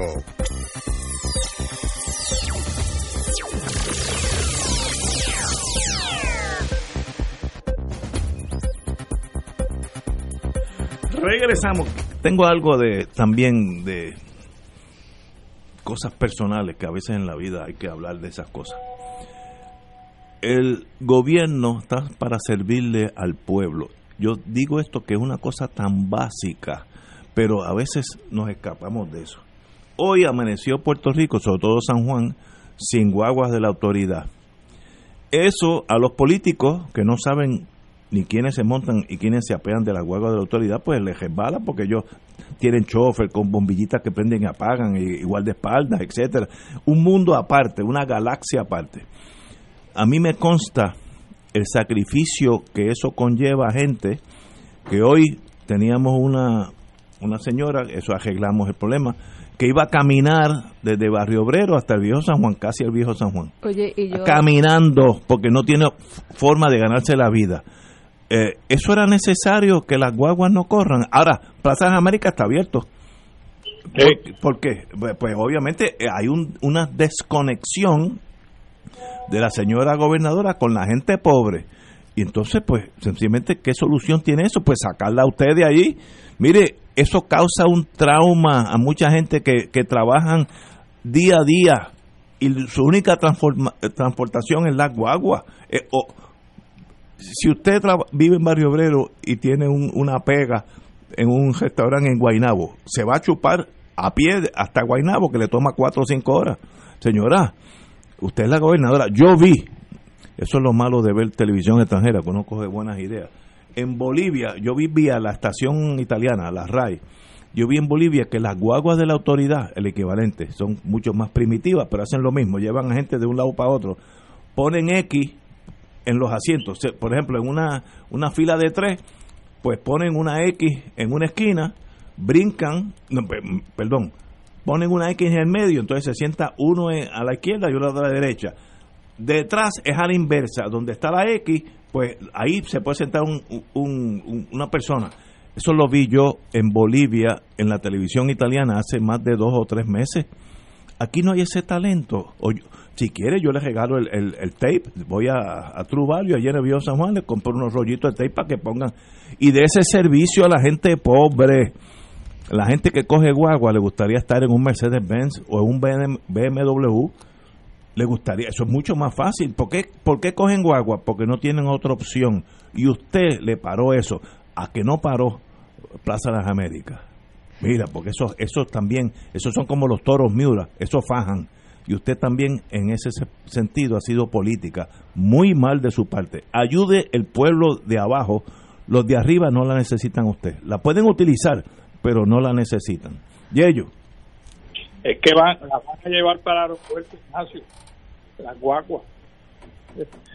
Mira, yo, yo creo que es una injusticia con la gente humilde de Puerto Rico la gente humilde, particularmente del área metropolitana, porque las guaguas fuera del área metropolitana no ven, en la isla no hay guaguas metropolitanas, autoridades, autoridad metropolitana de, transportación.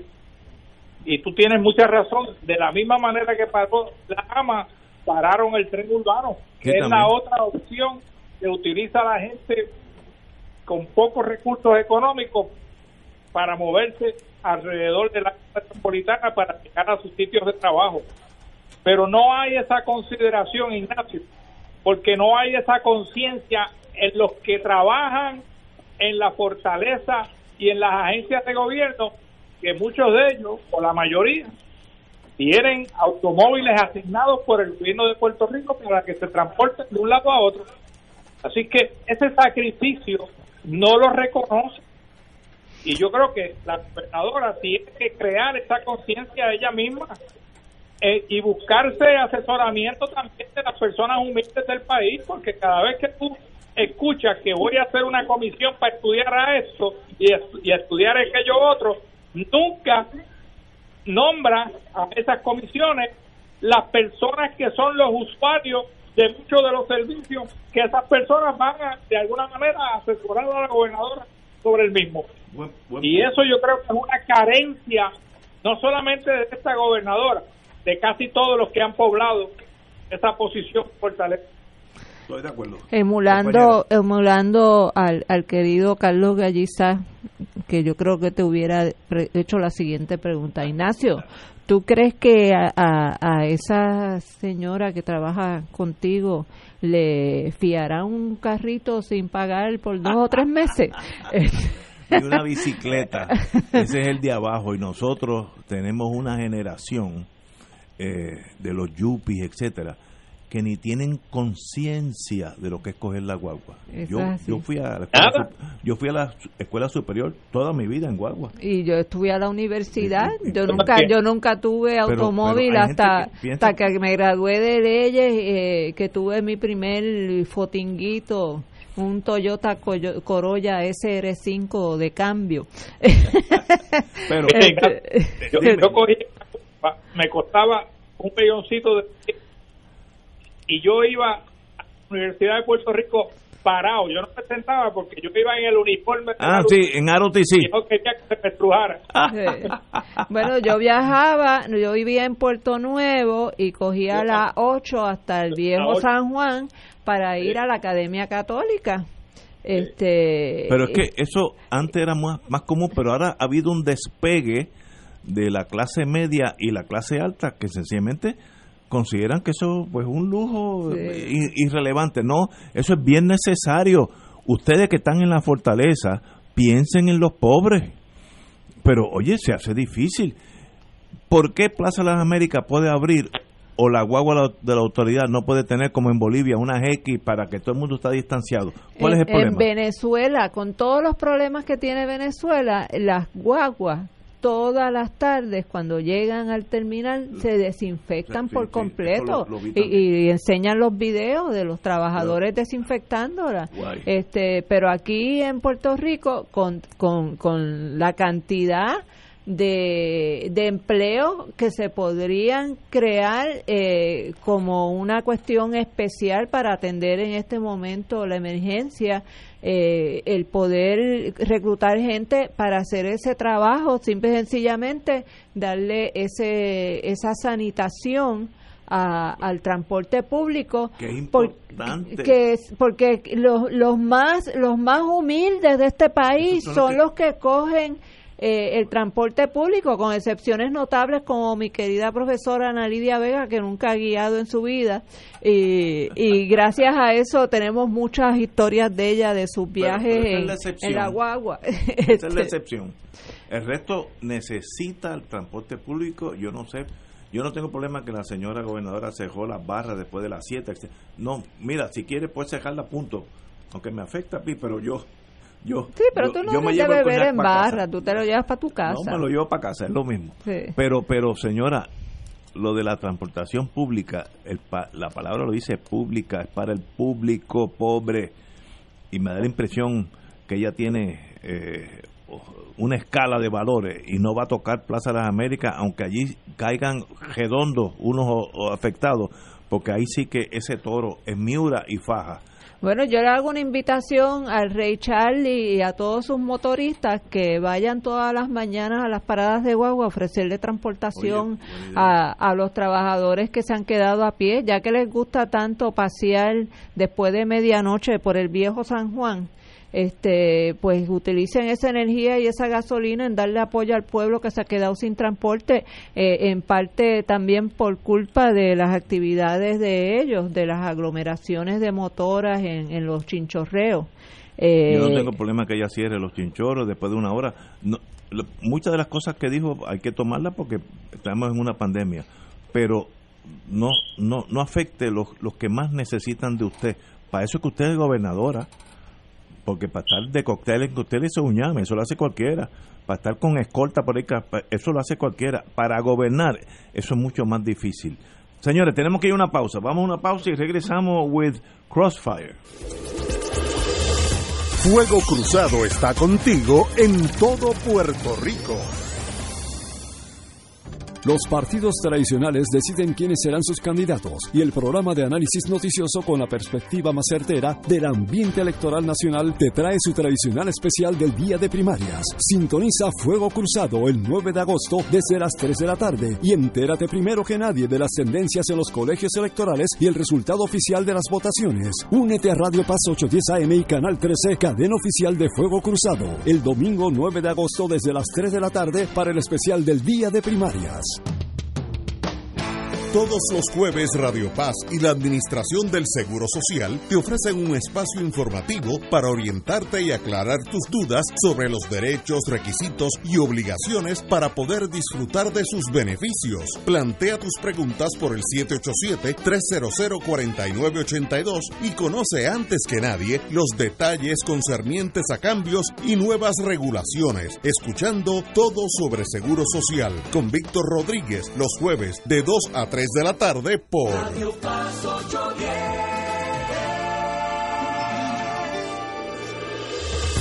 Fuego Cruzado, el programa de más credibilidad en la radio puertorriqueña, es ahora la tribuna abierta de análisis noticioso, con diversas perspectivas que exploran el trasfondo de lo que acontece a diario y cómo nos afecta. Escucha Ignacio Rivera y sus panelistas invitados de lunes a viernes en Fuego Cruzado en transmisión diferida a las 10 de la noche por Oro 92.5 FM. Fanático del deporte, la mejor información y el mejor análisis lo escuchas los sábados a las 2 de la tarde por Impacto Deportivo con Javier Sabat y el más completo elenco en deportes por Radio Paz 810 AM y en las redes sociales Facebook Impacto Deportivo Radio PR Twitter e Instagram Impacto underscore Deport juntos impactando el deporte nacional. Y ahora continúa Fuego Cruzado.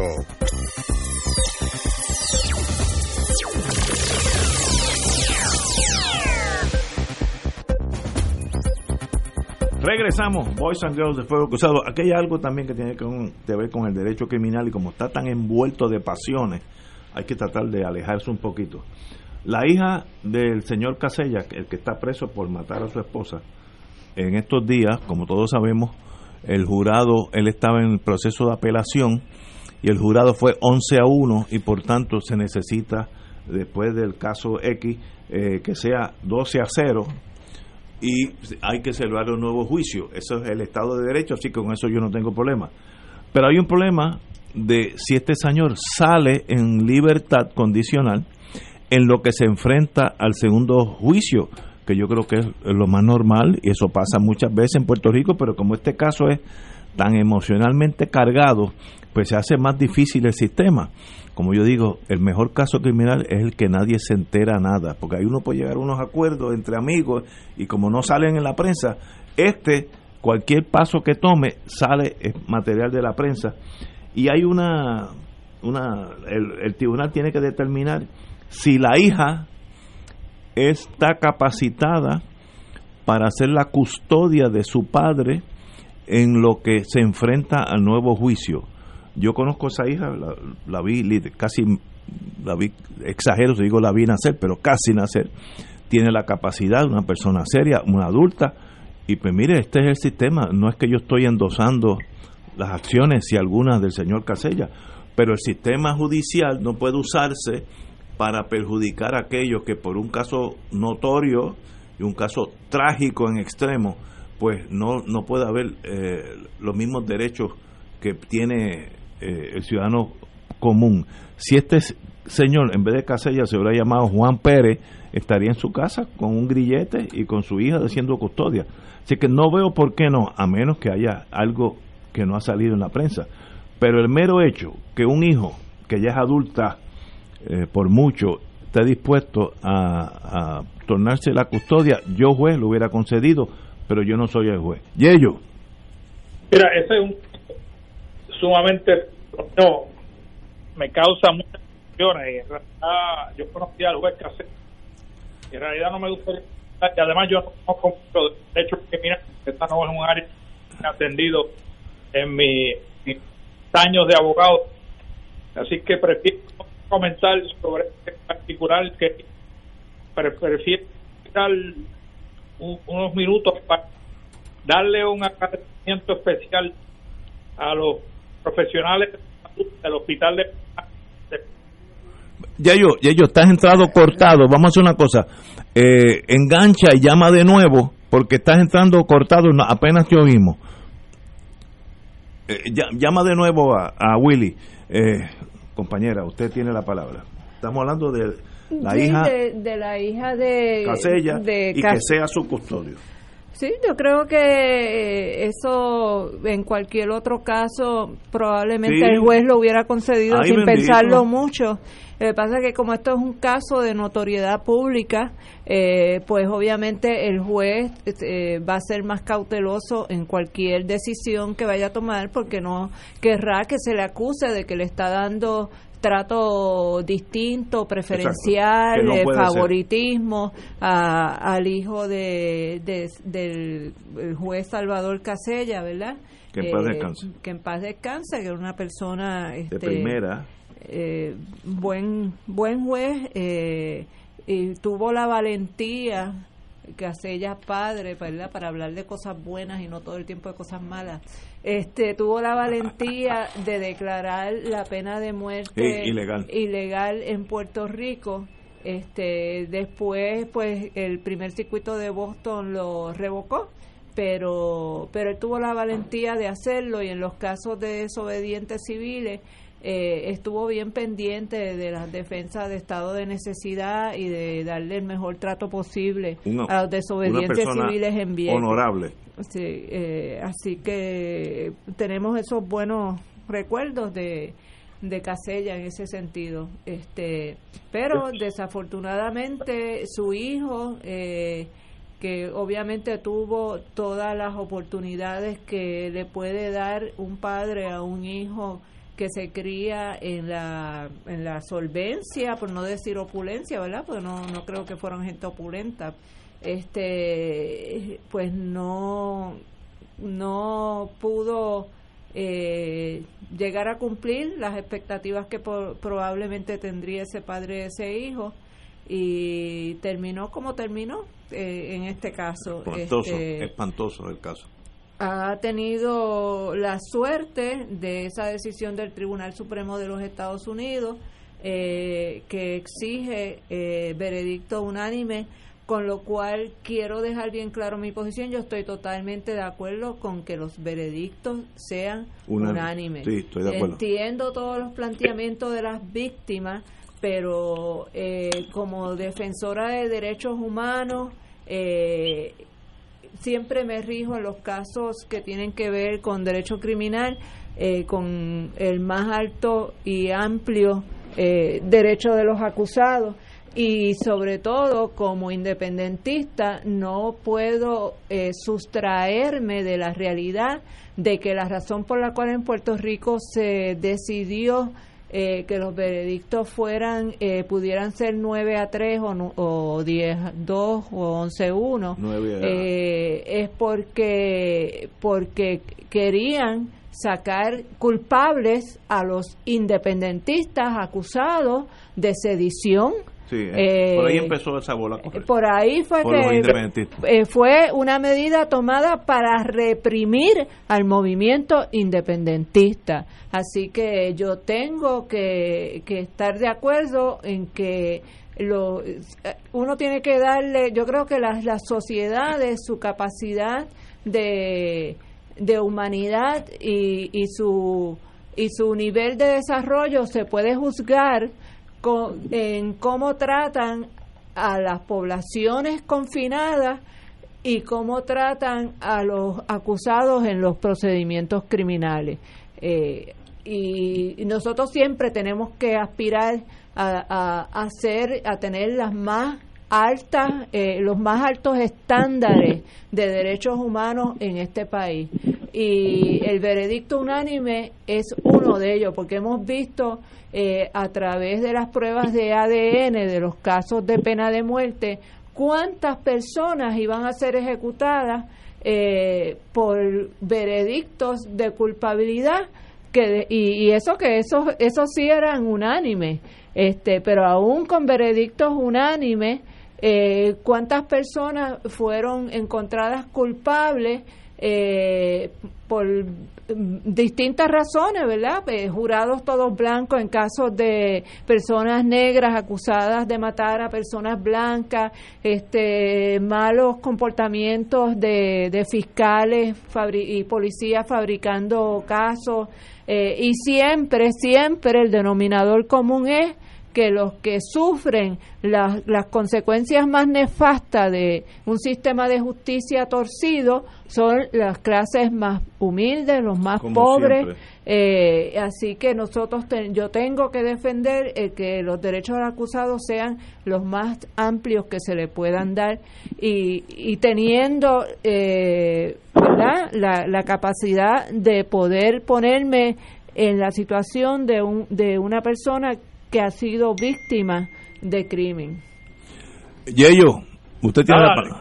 Estaba, estaba hablando y me corté. Quería simplemente, yo me uno a todo lo que dice Wilman con relación a los derechos humanos y yo también creo en el veredicto unánime en ese sentido, pero quería enviarle un saludo muy especial porque sé que están sintonizando a uno de ellos, a los profesionales de salud del Hospital eh, San Juan de Veteranos particularmente al doctor Vega, Torres, Santiago Martino, que nos atienden aquí de primera.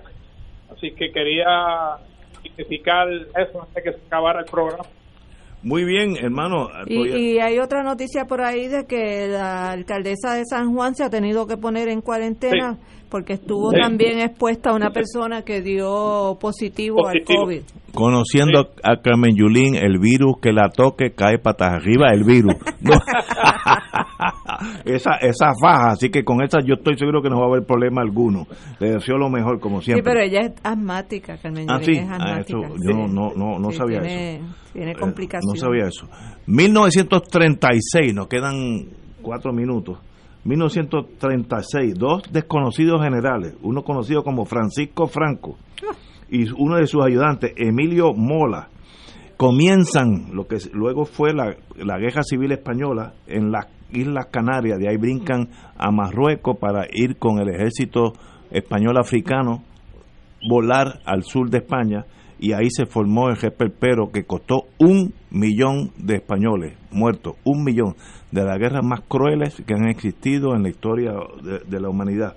una guerra sin cuartel, sin, sin reglas de, urbanidad, sencillamente, sencillamente uno contra el otro de exterminio.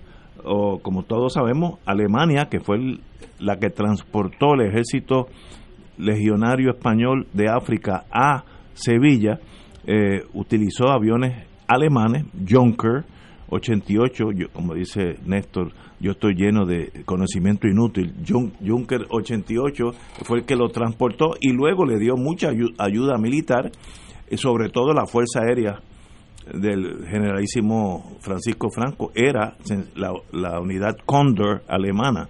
Los italianos también ayudaron a los, a los, nacionalistas con artillería eh, eh, y mucha infantería, pero fue una guerra sencillamente que lo mejor es que no hubiera pasado, pero sencillamente life is that way. Así que hoy comienza el, el, la rebeldía de Franco y Mola, que luego Mola sigue siendo uno de sus ayudantes por, por el reinado de Franco, de lealtades absolutas.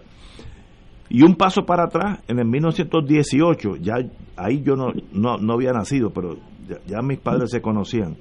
La familia Romanov ejecutada por un, eh, el, por un grupo bolchevique eh, en, el, en el sótano de la casa Impatiev en Yak Yekaterinburg, Siberia. Ellos habían sido aprisionados en, el, en la revolución del 17, los llevan a Siberia y luego pues reciben una orden de que no podían salir vivos él, su esposa y sus dos o tres hijas y un hijo que era el más chiquito de todos.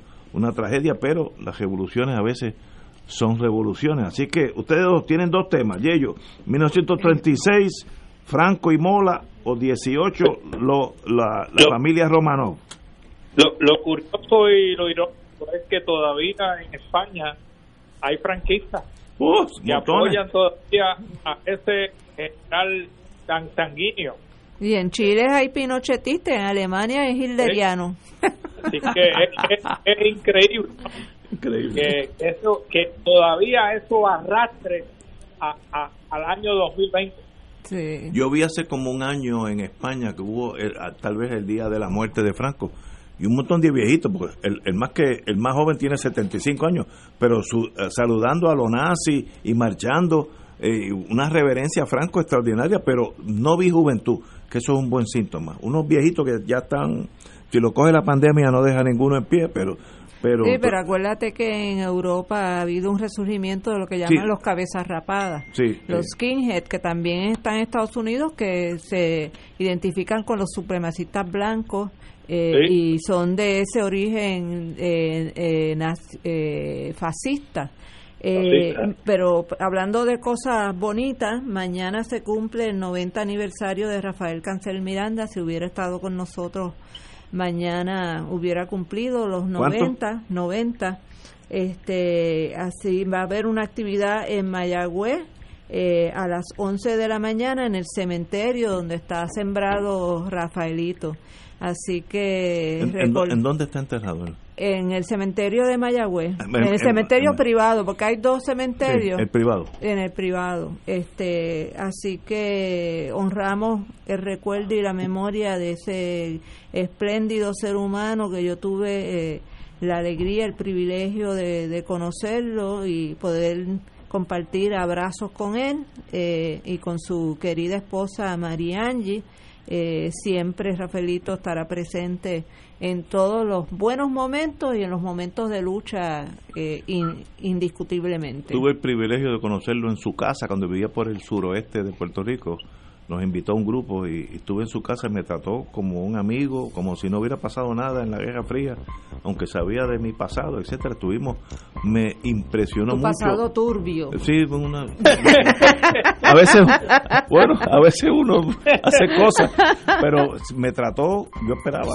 uno llega medio tímido porque uno no sabe las heridas del pasado, pero fue un hombre de primera clase, nos reímos, hablamos del independentismo, etcétera, etcétera, de la, la persecución en sus cárceles que lo trataron bien mal, bien mal. Y, sencillamente pues me impresionó mucho eh, el señor Cancel Miranda eh, como un hombre íntegro. Puerto Rico necesita más gente y mujeres, hombres y mujeres de ese, de ese calibre con sus ideales los que ellos escojan, pero de, esa verticalidad. Señores, tenemos que irnos, ya está sonando, la, vamos de aquí al aeropuerto a, a parquear una guagua. Te unes, Ignacio. Me, uno al. la desobediencia civil. La operación Yello. Hasta mañana, amigo. Hasta el viernes.